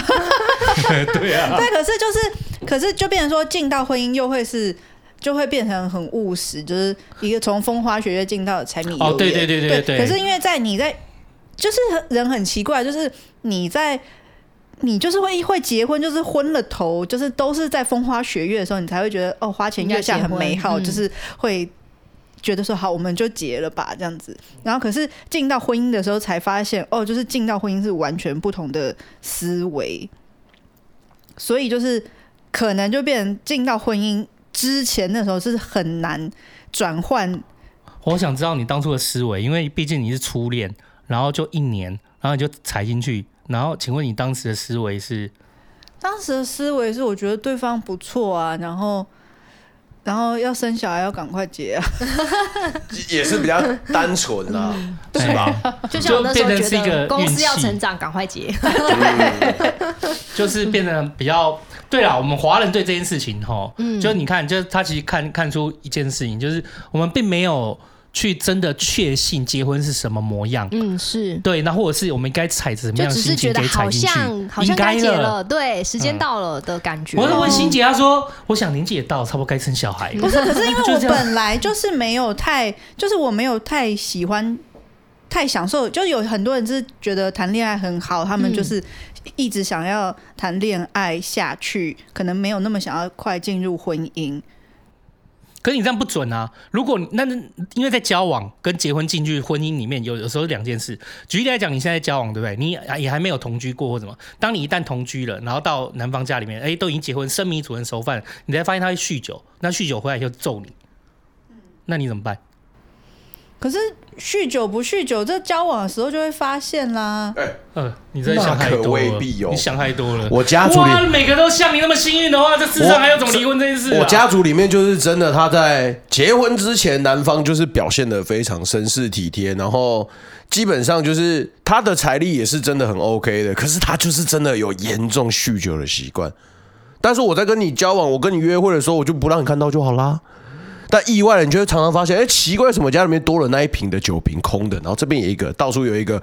接下来一次、五次、十次，就是我的我身上那个酒臭味越来越明显的时候，他就发现了，我那个亲戚就发现了，然后后面就真的有打人的行为。那真的很不不一定的啦，很不一定。对，因为我就讲我身边最近的一呃最近的一个案子，就是一个朋友的案例，他就是我我跟我跟他女我是认识女生呐、啊。那女生的男朋友，当时他们没结婚前，我也认识。哦，那时候我们一起出来吃饭的时候，我真的整个傻眼了，因为我觉得这个男的太笑了吧。我说就是他，他一出来啊，就是他一出哦，我我那女生朋友叫小雅，好了，就是小雅。反正一出来，那男生啊，就是好像把他女朋友当废物一样，真是废物。因为我们到餐厅吃饭有没有？那我我们那那就服务人员指指那一桌，他就冲过去那一桌。然后就是，例如说他他帮他女朋友的作业都拉出来，然后拿，例如说那个湿纸巾那种酒精的把床那不是把他当废物，不是把他当就是幼稚园小朋友。我在想说，就是快点好不好？慢死拖拖拉拉，刚才在家里面那样的丢脸死了，你快一点！我以为是这个版本的，是这个废物。没有没有，他那个废物，哦，你是说生活废人啦？他把他女朋友当他都擦干净，然后把他拉出来，然后例如说，今天东西来的时候，他帮他给他，对对对，不是先给他筷子也先擦过，然后弄到他面前，然后帮他弄到汤匙上。我想说。剥虾，小雅是，我跟你讲啊，我也看过。我这辈子，我朋友，我从国中就认识他，他从来不吃虾。他交了女朋友之后，干他最会剥虾，剥爆 一盘明虾来，他直接先剥光哦。然后我们还在聊天，我说：“哎，干虾头了，虾头已经准备好了。”然后啊，我女朋友比较喜欢吃虾头，我可以给她。这是 农场是不是啊？其实真的会有，因为我原来不觉得会有类似这样事情。但是你的意思是说，就是感觉这么呵护女朋友的人，其实会酗酒吗？他没有，他不是啊。那你要但他结婚三年以后就也是，反正他结婚三年以后外遇啊，哦，他就不回家、啊。嗯，但他跟他交往也蛮长时间，他交跟他交往也是两三年诶。其实也我们完全也看不出来，我唯一能看出来就是说这个也太笑了吧，我看不出什么异样啊。对，就是他跟他讲话也很温柔啊，然后都能把他处理好。那我怎么会看得出什么异样？所以我才说他们结婚以后呀，对，结婚以后才知道说她男朋友是妈宝，就是什么都要问妈妈。可是我妈说，然后对对类似这样，然后例如说回家吃饭前一定要先去，就是他们自己住嘛，然后他他回家吃晚餐前一定要去回回到妈妈家，就是打声招呼，再回到家里面来吃饭，这样子就是啊，然后什么重大事情都要，那我问一下我妈。这个真的婚前不会知道、欸，这会不会知道啊？你婚前道这些东西不见得会知道的。啊、就我觉得恋爱的时候，就是看到看到你喜欢的，你看到你那你你所爱的人喜你喜欢他的特质，嗯、可是直到后面你想跟这个人走得久，你是必须呃，你们两个必须去部分也要接受，对，你们必须互相去了解到说啊，原来他有这么多你不喜欢的地方。而且真实的他，就是一般在交往过程中很难。不一定会认识啦，你不见得会真的看到真实的生活的他是什么模样。是啊，所以我觉得就是韵如讲，你说婚前协议对于关系的转变有什么不同，就是会有什么样，我们会怎么样共同面对？我觉得这一点很重要。甚至我现在也觉得说，如果我女儿跟我讲说她跟她男朋友结婚了，我说你们要不，我可能会跟她说你们要不先同居。嗯，对，对，我可能会建议先同居。我在我我可能会建议他你们要不先同居，嗯、你先同居个半年吗？没事，对不对？你你没有回来的时候带熊猫眼回来找我的时候。对。对，再再说嘛。嗯，而且我觉得还有一个就是对方的原生家庭，这事情也非常非常重要。而且他是就是不容易在交往期间看出来，但是对于结婚之后的关系，真的影响非常非常大。这个我认同。就是如果就是同居的话，我不知道。可是如果是嗯，我女儿交男朋友，我一定跟她说，你赶快去认识对方的家人，先看看对方家人是不是神经病的。哎，可是你不要这样讲哦，我也遇我我真的也遇过，就是说。对方原生家庭其实他对于你原来只在交往女朋友的时候是呵护的，是。可是当你嫁进来又变媳妇的时候就变了。你应该要打扫啊，你应该要吊衣服啊，你应该要做什么事啊？看到我在做事，你也不会来帮忙呢。对对对对对对对，其实当自己是客人哦，这样哦，太辣了吧！就是你你们没结婚的时候，你去他家是客人。但是你结婚以后，你去他家不是客人，你变佣人，真的，嗯，嘿，这也是很多的，所以这也看不出来，嗯，所以我觉得真的是原生家庭很重要。然后其实以前人家就会讲说什么门当户对什么，我觉得他其实。并不是说什么财力什么一定要什么相当，但是我觉得观念三观呐，一定是要是相符的，不然你后面真的大大小小事情都会产生很多冲突。像其实我事后就是发现这些事情之后，哎，现在就是呃婆家的态度就是哎在讲说，因为我不是一个好媳妇，所以他儿子才外遇什么的，哎就变成就是把这些事情就是全部都就是好像是怪到我身上。那当然我也有看到一些案例是说，哎其实呃双方离婚之后，其实婆家反而会知道说啊是自己的儿子可能有一些就是呃对不起对方的行为，他们反正是不会这样子。但是我觉得这个真的就是呃原生家庭的影响，以及其实我后来就是有发现，就是这是真的是结婚后才发现的，就是我听到这个公公婆婆在吵架，然后就觉得这个他们讲的话，我觉得好熟悉哦。为什么？因为就是我前夫他会在吵架的时候会讲的事情，他会比如说就讲说好啦，都是我的错啦，不然就算了啊，不要啊，然后不然就是说一起死一死啊什么之类的，我就觉得好熟。悉，那这个真的就是去延延续到原生家庭的一个影响，他自己可能未必有察觉，然后就算他察觉，其实你要真的很有意识的去抵抗这些影响才行。所以其实人家不是会说什么，哎，结婚之前啊，有人说什么先看丈母娘啊，什么就是你老婆以后的样子。其实这个真的是这样子，没有错。嗯，嗯，就像我刚刚讲的嘛，那摔东西就延续到我，我后来自己觉察以后，对，真的要自己觉察，对，真的要自己觉察。你觉察以后，你还要就是有办法去克制那个克制那个念头，然后怎么样转换。换他，我也是真的花了好长一段时间，就是才把我自己的一些坏习惯给改过来。嗯，对，所以真的是早一点跟对方的爸妈接触，然后去看他们的很多很多的观念，因为他们很多观念的不同，其实在婚后都会变成就是一种对你们婚姻关系的压力。嗯嗯，哎、欸，对对对对，就是你你看一个人，就是他对于事物的看法，他对于家人或对于就一些小小细节，你可能要觉察。也是稍微要觉察一下，不然的话都有可能就是成为之后的问题。对，没错。嗯，韵如辛苦了。那你现在算是，如果说以心情来讲，嗯，就我看你就是好像有比较稳，所以是有你觉得已经走到就是比较稳的阶段了吗？呃，如果接触到相关的事情，当然你还是会就是会有难过啊，会有生气的情绪。可是整体来说，我现在我觉得我自己的状态还不错啦，就是说已经很很去看比较看开这件事情，然后也接受自己其实是有一个新的身份，就是呃跟以前的。状态是不一样的。那我就是觉得，现在其实当然就会比较把重心放在自己可能要有新的事业啊，然后放在女儿身上，然后以及我觉得一个很重要的点是我。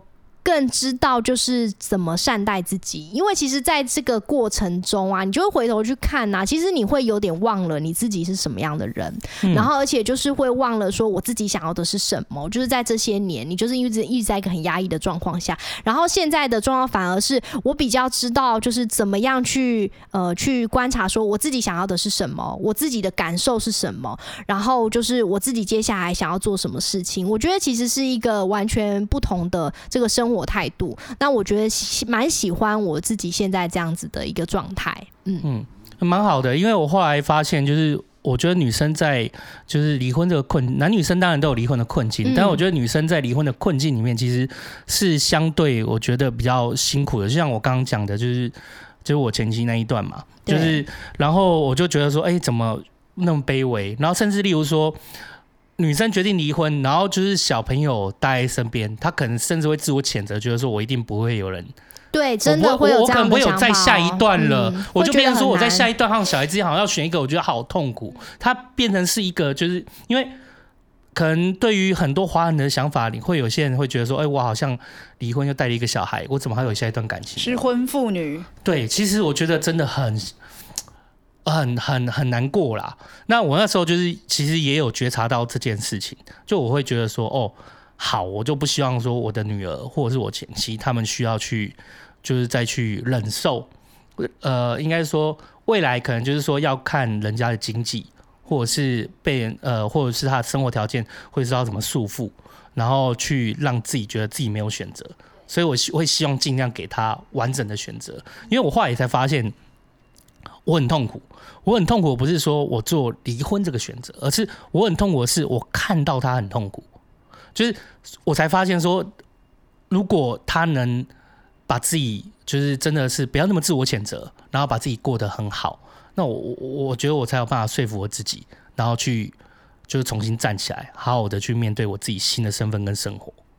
对，可是我觉得这蛮看个人的，对呀、啊。可是我觉得这女生在这里面真的是像韵如讲一样很重要，对，就是不要再一直在自我谴责，嗯、或者一直在觉得说自己很负面，觉得说我一定不会怎么，一定不会这样。你去想想看，就是呃正面一点看，就是你原来的你是什么样子，但你可以成为什么样的自己。嗯，我觉得这个很重要，也是我在过程中一直提醒自己的，就是说要记得自己是谁，就是不要成为连自己都。不不喜欢的那个样子，我觉得这点很重要，因为其实呃，像我的情况是，我在过程中我会面临到很多恶意的状况，然后很多恶意的行为，那你也会想说，那我是不是就是呃，你看他做这样的事情，反而是取得好的结果，那我是不是也是应该要这样子，就是打回去，或者是怎么样的？但是你就会觉得说，那好像就变得不像是我了，嗯，然后就是要要像他一样拿小孩当筹码，但我觉得那也不是我想做的事，我觉得我。不想要在这个过程中迷失了自我，可是其实这个真的很难。你要就是守住你自己的本心，觉得说，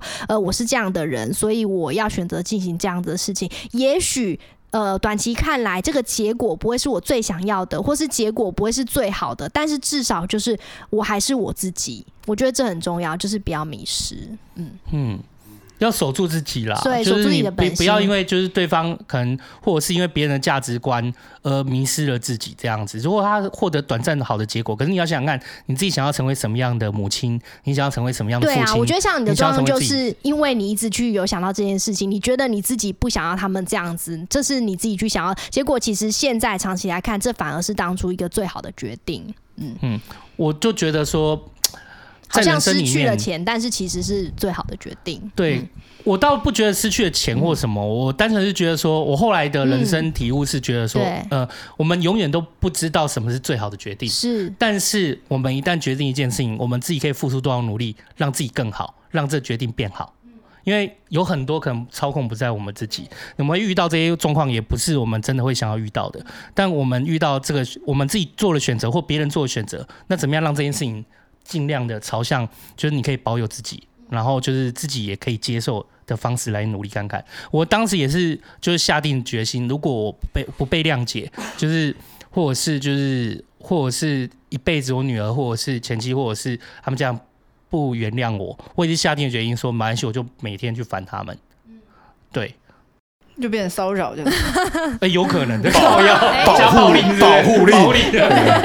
没有，我可以买茶过去啊，去关心他们。就是没没有没有做什么不好的举动，可是就是每天来很烦。哎、欸，我来送茶耶。其实我觉得，不只是我们很难面对关系的转变这件事情，我觉得我们也很少在面对，就是关于。你一个决定可能你不完全是正确的，也可能是错误的。但我们怎么样为这个错误去自我觉察，嗯、去告诉自己说，我可以为这个错误做哪些，就是做哪些弥补，甚至哪些判断，去让自己更好，不要让这个错误一直影响你一辈子。嗯，是。对，我觉得这个部分好像也是我们很少人在教的，因为大家只会说，就是大家不会教这件事情，所以你会看到很多人就是。他脸皮就很厚啊，就人是摆在那边，他也不会去觉察自己的错误。可是我觉得觉得他自己的错误是一种勇敢呐、啊。对。那你要怎么面对他？那你要怎么样？就是这真的很难啊。对，这真的很难。那你在那个过程中其实很拉扯。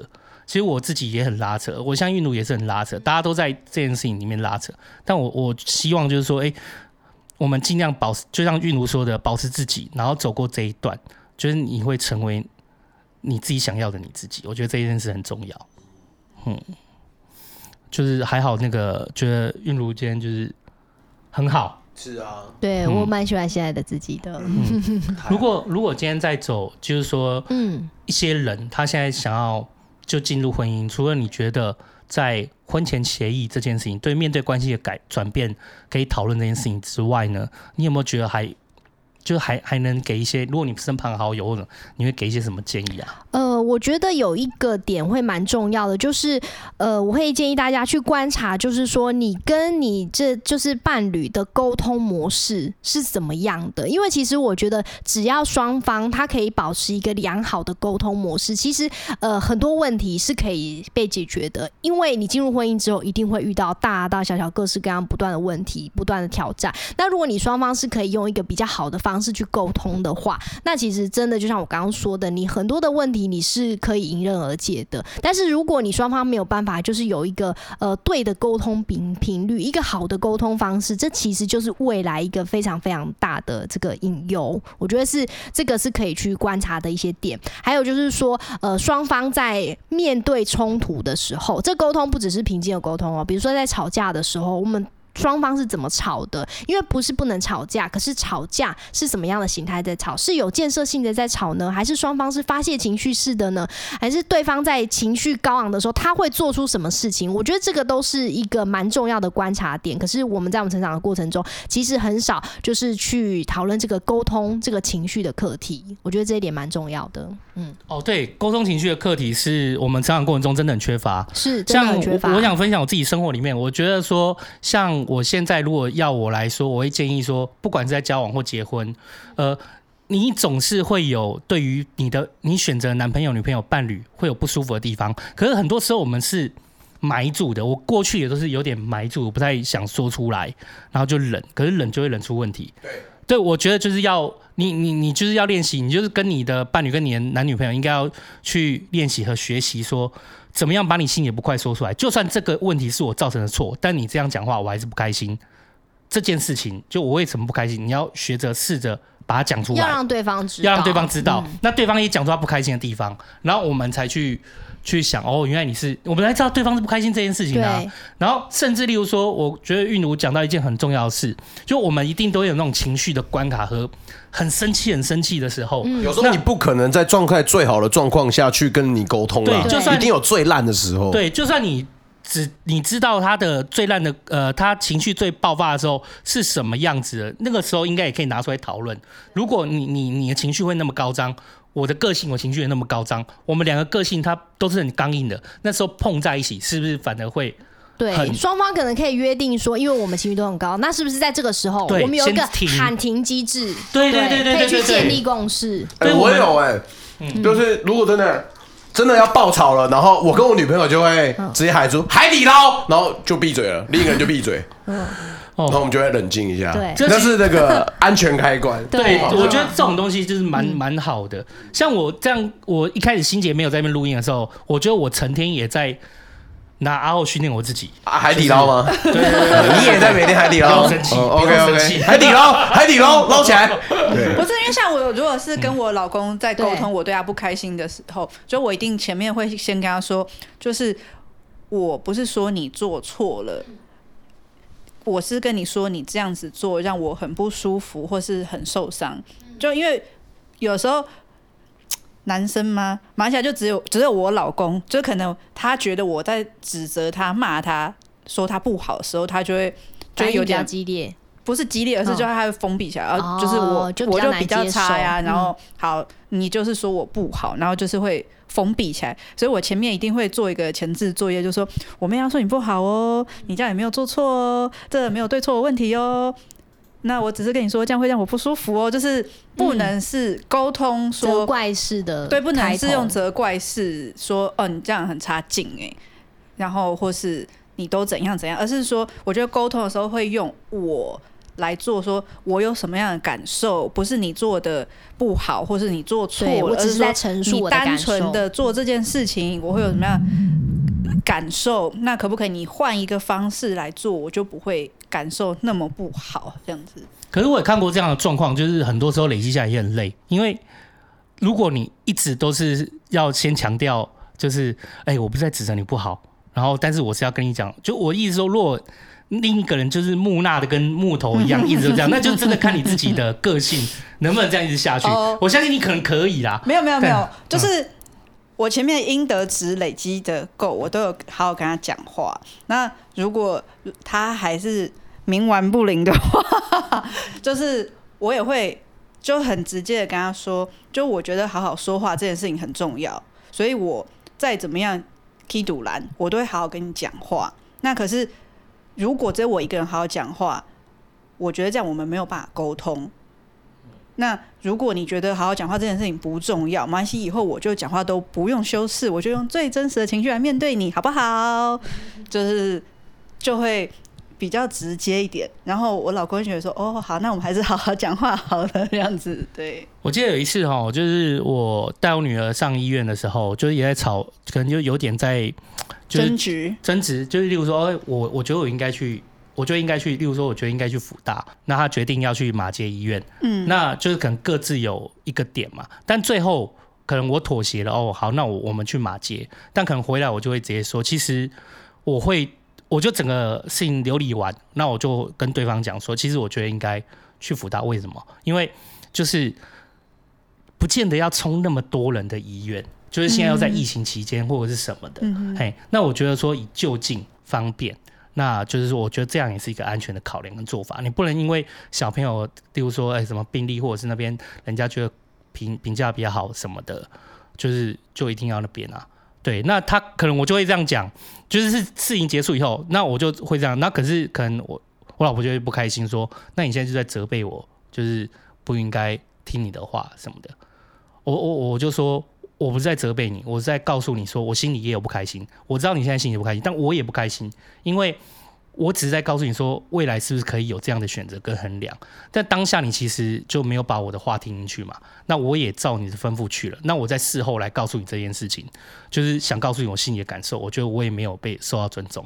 可是我已经听你的话去了，我现在就把我心里的话告诉你，你却还反来。不是、啊、你在马后炮很讨厌啊？那你在没有啊？你在 注意的。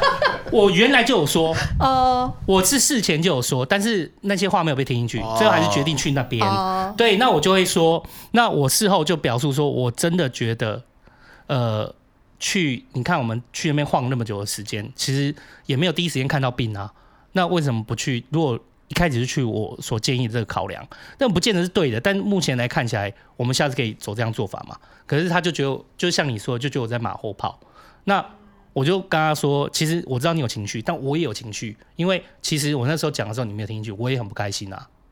哦，这是有理的。对对对，所以我就觉得没有关系，我只是这样跟你讲啊，你有不开心，我有不开心，那我们自己都知道，大家互相处理一下自己的不开心，这样对，然后就是不要埋在心里、啊，对对，大家以后我们可以再好好的讨论，说哎，到底在什么时机点要怎么样送小朋友医院？那我们现在都有不开心，那我知道你有不开心，我也有不开心，那我们都知道这样就好了。嗯嗯嗯，理解，就是每每个人方式不一样。就我觉得，觉得以前就有很大的借镜。我妈就是会把所有事情都摊出来讲。嗯，有些人就是不讲。我爸就是把过去事情都讲完。我爸就这辈子从来都不讲。我我妈不拿以前的事的，就是比方说今天这件事情就是不对，就比方说我爸东西乱丢好了，他也不会讲说什么啊，你你你上周怎么样？我没有，我妈就是 focus 在这件事情上面。可是我爸就是从来不给他回馈。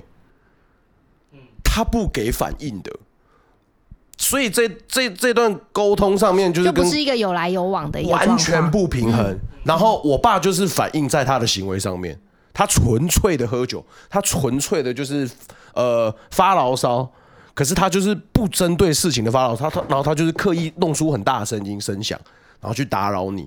你问他是不是真的心情不好，他也说不出个所以然。那这样他也蛮痛苦的耶。所以就是这样子啊。可是你讲出一个关键，就是我们过去对于两两者之间沟通，其实他最后还是会有情绪的出口。可是如果你今天没有透过比较好的方式去呈现的话，对，我讲他最后就会，他最后会变成别的方式出来，就好像那时候我说我爸妈会摔东西一样。是啊。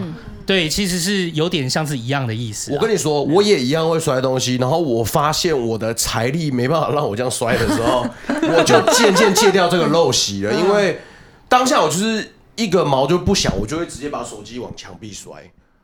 啊，就是碎掉了嘛。我当下就是爽，我根本也没有要管你，我情绪就是在那边。可是隔天起来发现要打电话说，哎，哇塞！所以针对每个人的怒气，其实有可能没有办法立马转变。那其实如果事前可以讨论。然后就是他可能就是一种觉察，那我们怎么样透过就是不管是你是男女朋友或者是夫妻去做这样的觉察和沟通，其实是相对很重要。对啊，还有怎么跟自己情绪共处啦？对，嗯，嗯，哦，好，其实好像变成。埋怨大会是不是？哎哎哎，我有一点发现是这样。我们等下是在后面再讨论一下。我心里想说，那个 你会不会讲太多了？没有没有，我心里只是单纯觉得说，阿浩之所以到现在还没有摔录音设备，就是因为他知道。薪水比录音设备还要还重要，对，没有啦。我中间不是有曾经分享过一个故事，我发现我们家楼下有、那个、去捡那个回收啊，我去捡回收的玻璃瓶，然后我到我们家附近的一个空地，我就在那边大摔特摔，摔完之后我再把垃圾扫起来。哦，当下在扫的时候就会发现说，干好累、喔，好累。我为什么那边清？因为那边也是会有人去停车嘛。那渐渐的那个宣泄就会变得说，哎，我好像没有很必要了。而且我就发现，为什么之所以我妈可以到现在都还可以健健康康的，就是感觉她好不会被痛苦的事情烦恼，就是因为她都会试着想要讲出来。哦，而且等于是，其实你也是因为摔那个玻璃瓶而觉察到你自己对的行为。我没有办法，我也没有，我我的这个部分就是跟我爸学的，就是。我没有办法正常的去讲述我的那个，即便我妈是一个比较，如果在沟通上面，我妈是一个比较好的处理方式嘛，在我看来，可是我也是直觉式的就选择我爸的那一种了，我也是不自觉的。然后像是我妈来责骂我，其实我在想的时候，我就会发现说，哎，我妈是有给我机会阐述的，她并不会因为你阐述完之后，他就马上压你，他会希望可以听你的，可是我都从来不说，在至少我高中前，我就是也都不讲。可我后面就会发现说，哎、欸，就是适当的表达出自己的不满跟那些，其实是可以为你还有跟对方先设下一个，设下一个，就是你要知道我的底线嘛，你要知道我不开心的事情是哪，也许你不会认同，但是我至少想要让你知道，我当下不开心了，就像刚才秋刀讲的一样，大家都有不开心啊，大家都在情绪上面。回到这个脉络里面哈，就是我们往往在关系的转变都是。直到转变或遇到困境才开始觉察，嗯嗯，就对对对，回到这个议题里面，就离婚这议题里面，我们往往透过离婚才更看清楚了自己的情绪和很多的一些蛛丝马迹和问题。但如果我们今天可以在交往的时候、婚姻之前就有这些学习，然后就有一些觉察的机制或者是一些沟通的方式的话，其实可以尽量就是说，当然不会完全不会发生，但至少可以降低很。未来很大的沟通成本这样子。对对，嗯嗯，没错。那我们就不应该是透过离婚来学习啊！我的意思是说，就是我我们并不是刻意要选择这样的一个一条路，可是就是遇到了，可我们才开始学习怎么跟自己共处。我觉得是我们可以在事前里面，从孩子的教育里，从我们日常的生活中，从我们跟另外另外要选择一个人交往的时候，就是在看一些细节，然后重新再去想一下，就是这关系并不是单纯是只有哦交往持续。其实他还有面临的转变这件事情，然后这在过程中的这些觉察，然后你的沟通该怎么样的模式，我们都可以多想一下。哎呀，今天非常感谢韵如来跟我们分享。对啊，辛苦了韵如，就是我觉得就是这一这一条路，就是没有人就是一定是很愿意一定要走这一条路啦。但是我会觉得说，我我们想要做这声音，是因为。我也觉察到这是一个议题，对。那这个议题在于，偏偏感情的事情是每个人都长得样貌都不一样，是。对，那我们没有办法说怎么样一定是正确处理或非正确处理，没有一个准则啦。对，我们过去也没有学习，我们只能尽量就是去，就是彼此就是听听别人的故事，然后理解一下我们自己的状况，对，然后来跟大家分享，回头来思考这样，啊，谢谢。就这不是一个。标签就是婚姻失败，嗯，失婚妇女，她只是目前的一个，它只是一个状态，状态跟选择，就像单身跟交往中是一个状态一样。谢谢大家今天收听茶余饭后，我是阿后，我是心洁，我是秋刀，我是韵如，谢谢大家，拜拜。拜，谢。谢，谢谢大家今天收听茶余饭后，我是阿后，哎，啊，相信大家上一周应该是。或多或少都知道，台湾有一个蛮大的新闻出来了，就是有关王力宏的新闻事件啦。那虽然随着礼拜一王力宏发出声明之后，这件事情就暂时的落幕了。可恶，的 Netflix 都退订了。但其实 Podcast 界或者是 YouTube 上面新闻上面都有蛮多的学长姐都已经讨论过了，或媒体都已经有。把相关的事件跟脉络都已经解释过了，那不知道人其实还是可以去看一下，你才会知道说，哎，这起事件的来龙去脉大概目前是什么样的状况。那我小彩蛋这边就不多做赘述了。但其实我在这边还蛮推荐大家去看一下王力宏前妻李静蕾发出来的一些声明，这边就不多做讨论。但是我觉得他想要跟大家说，就是哎，一段关系中就是面临了转变之后，就是双方如何得到一个共识，然后希望彼此都是可以平等的对待彼此，这件事情是蛮重要的。而且我觉得就是哎，他处理得非常漂亮，我就真的蛮推荐大家去看一下的。那最后的最后呢，想要跟大家推荐一首王力宏的歌，也算是缅怀我的呃童年时光吧。其实我以前还蛮喜欢王力宏的，他有几首歌我到现在还是朗朗上口。那这一周其实我又反而回去听蛮多他的歌，算是一种缅怀吗？我也不知道。那总而言之，这边就推荐一首王力宏的歌，叫《放开你的心》。这首这首快歌算是他情歌中少有我蛮喜欢的，也是他蛮早期的作品啊，大家可以去听一下。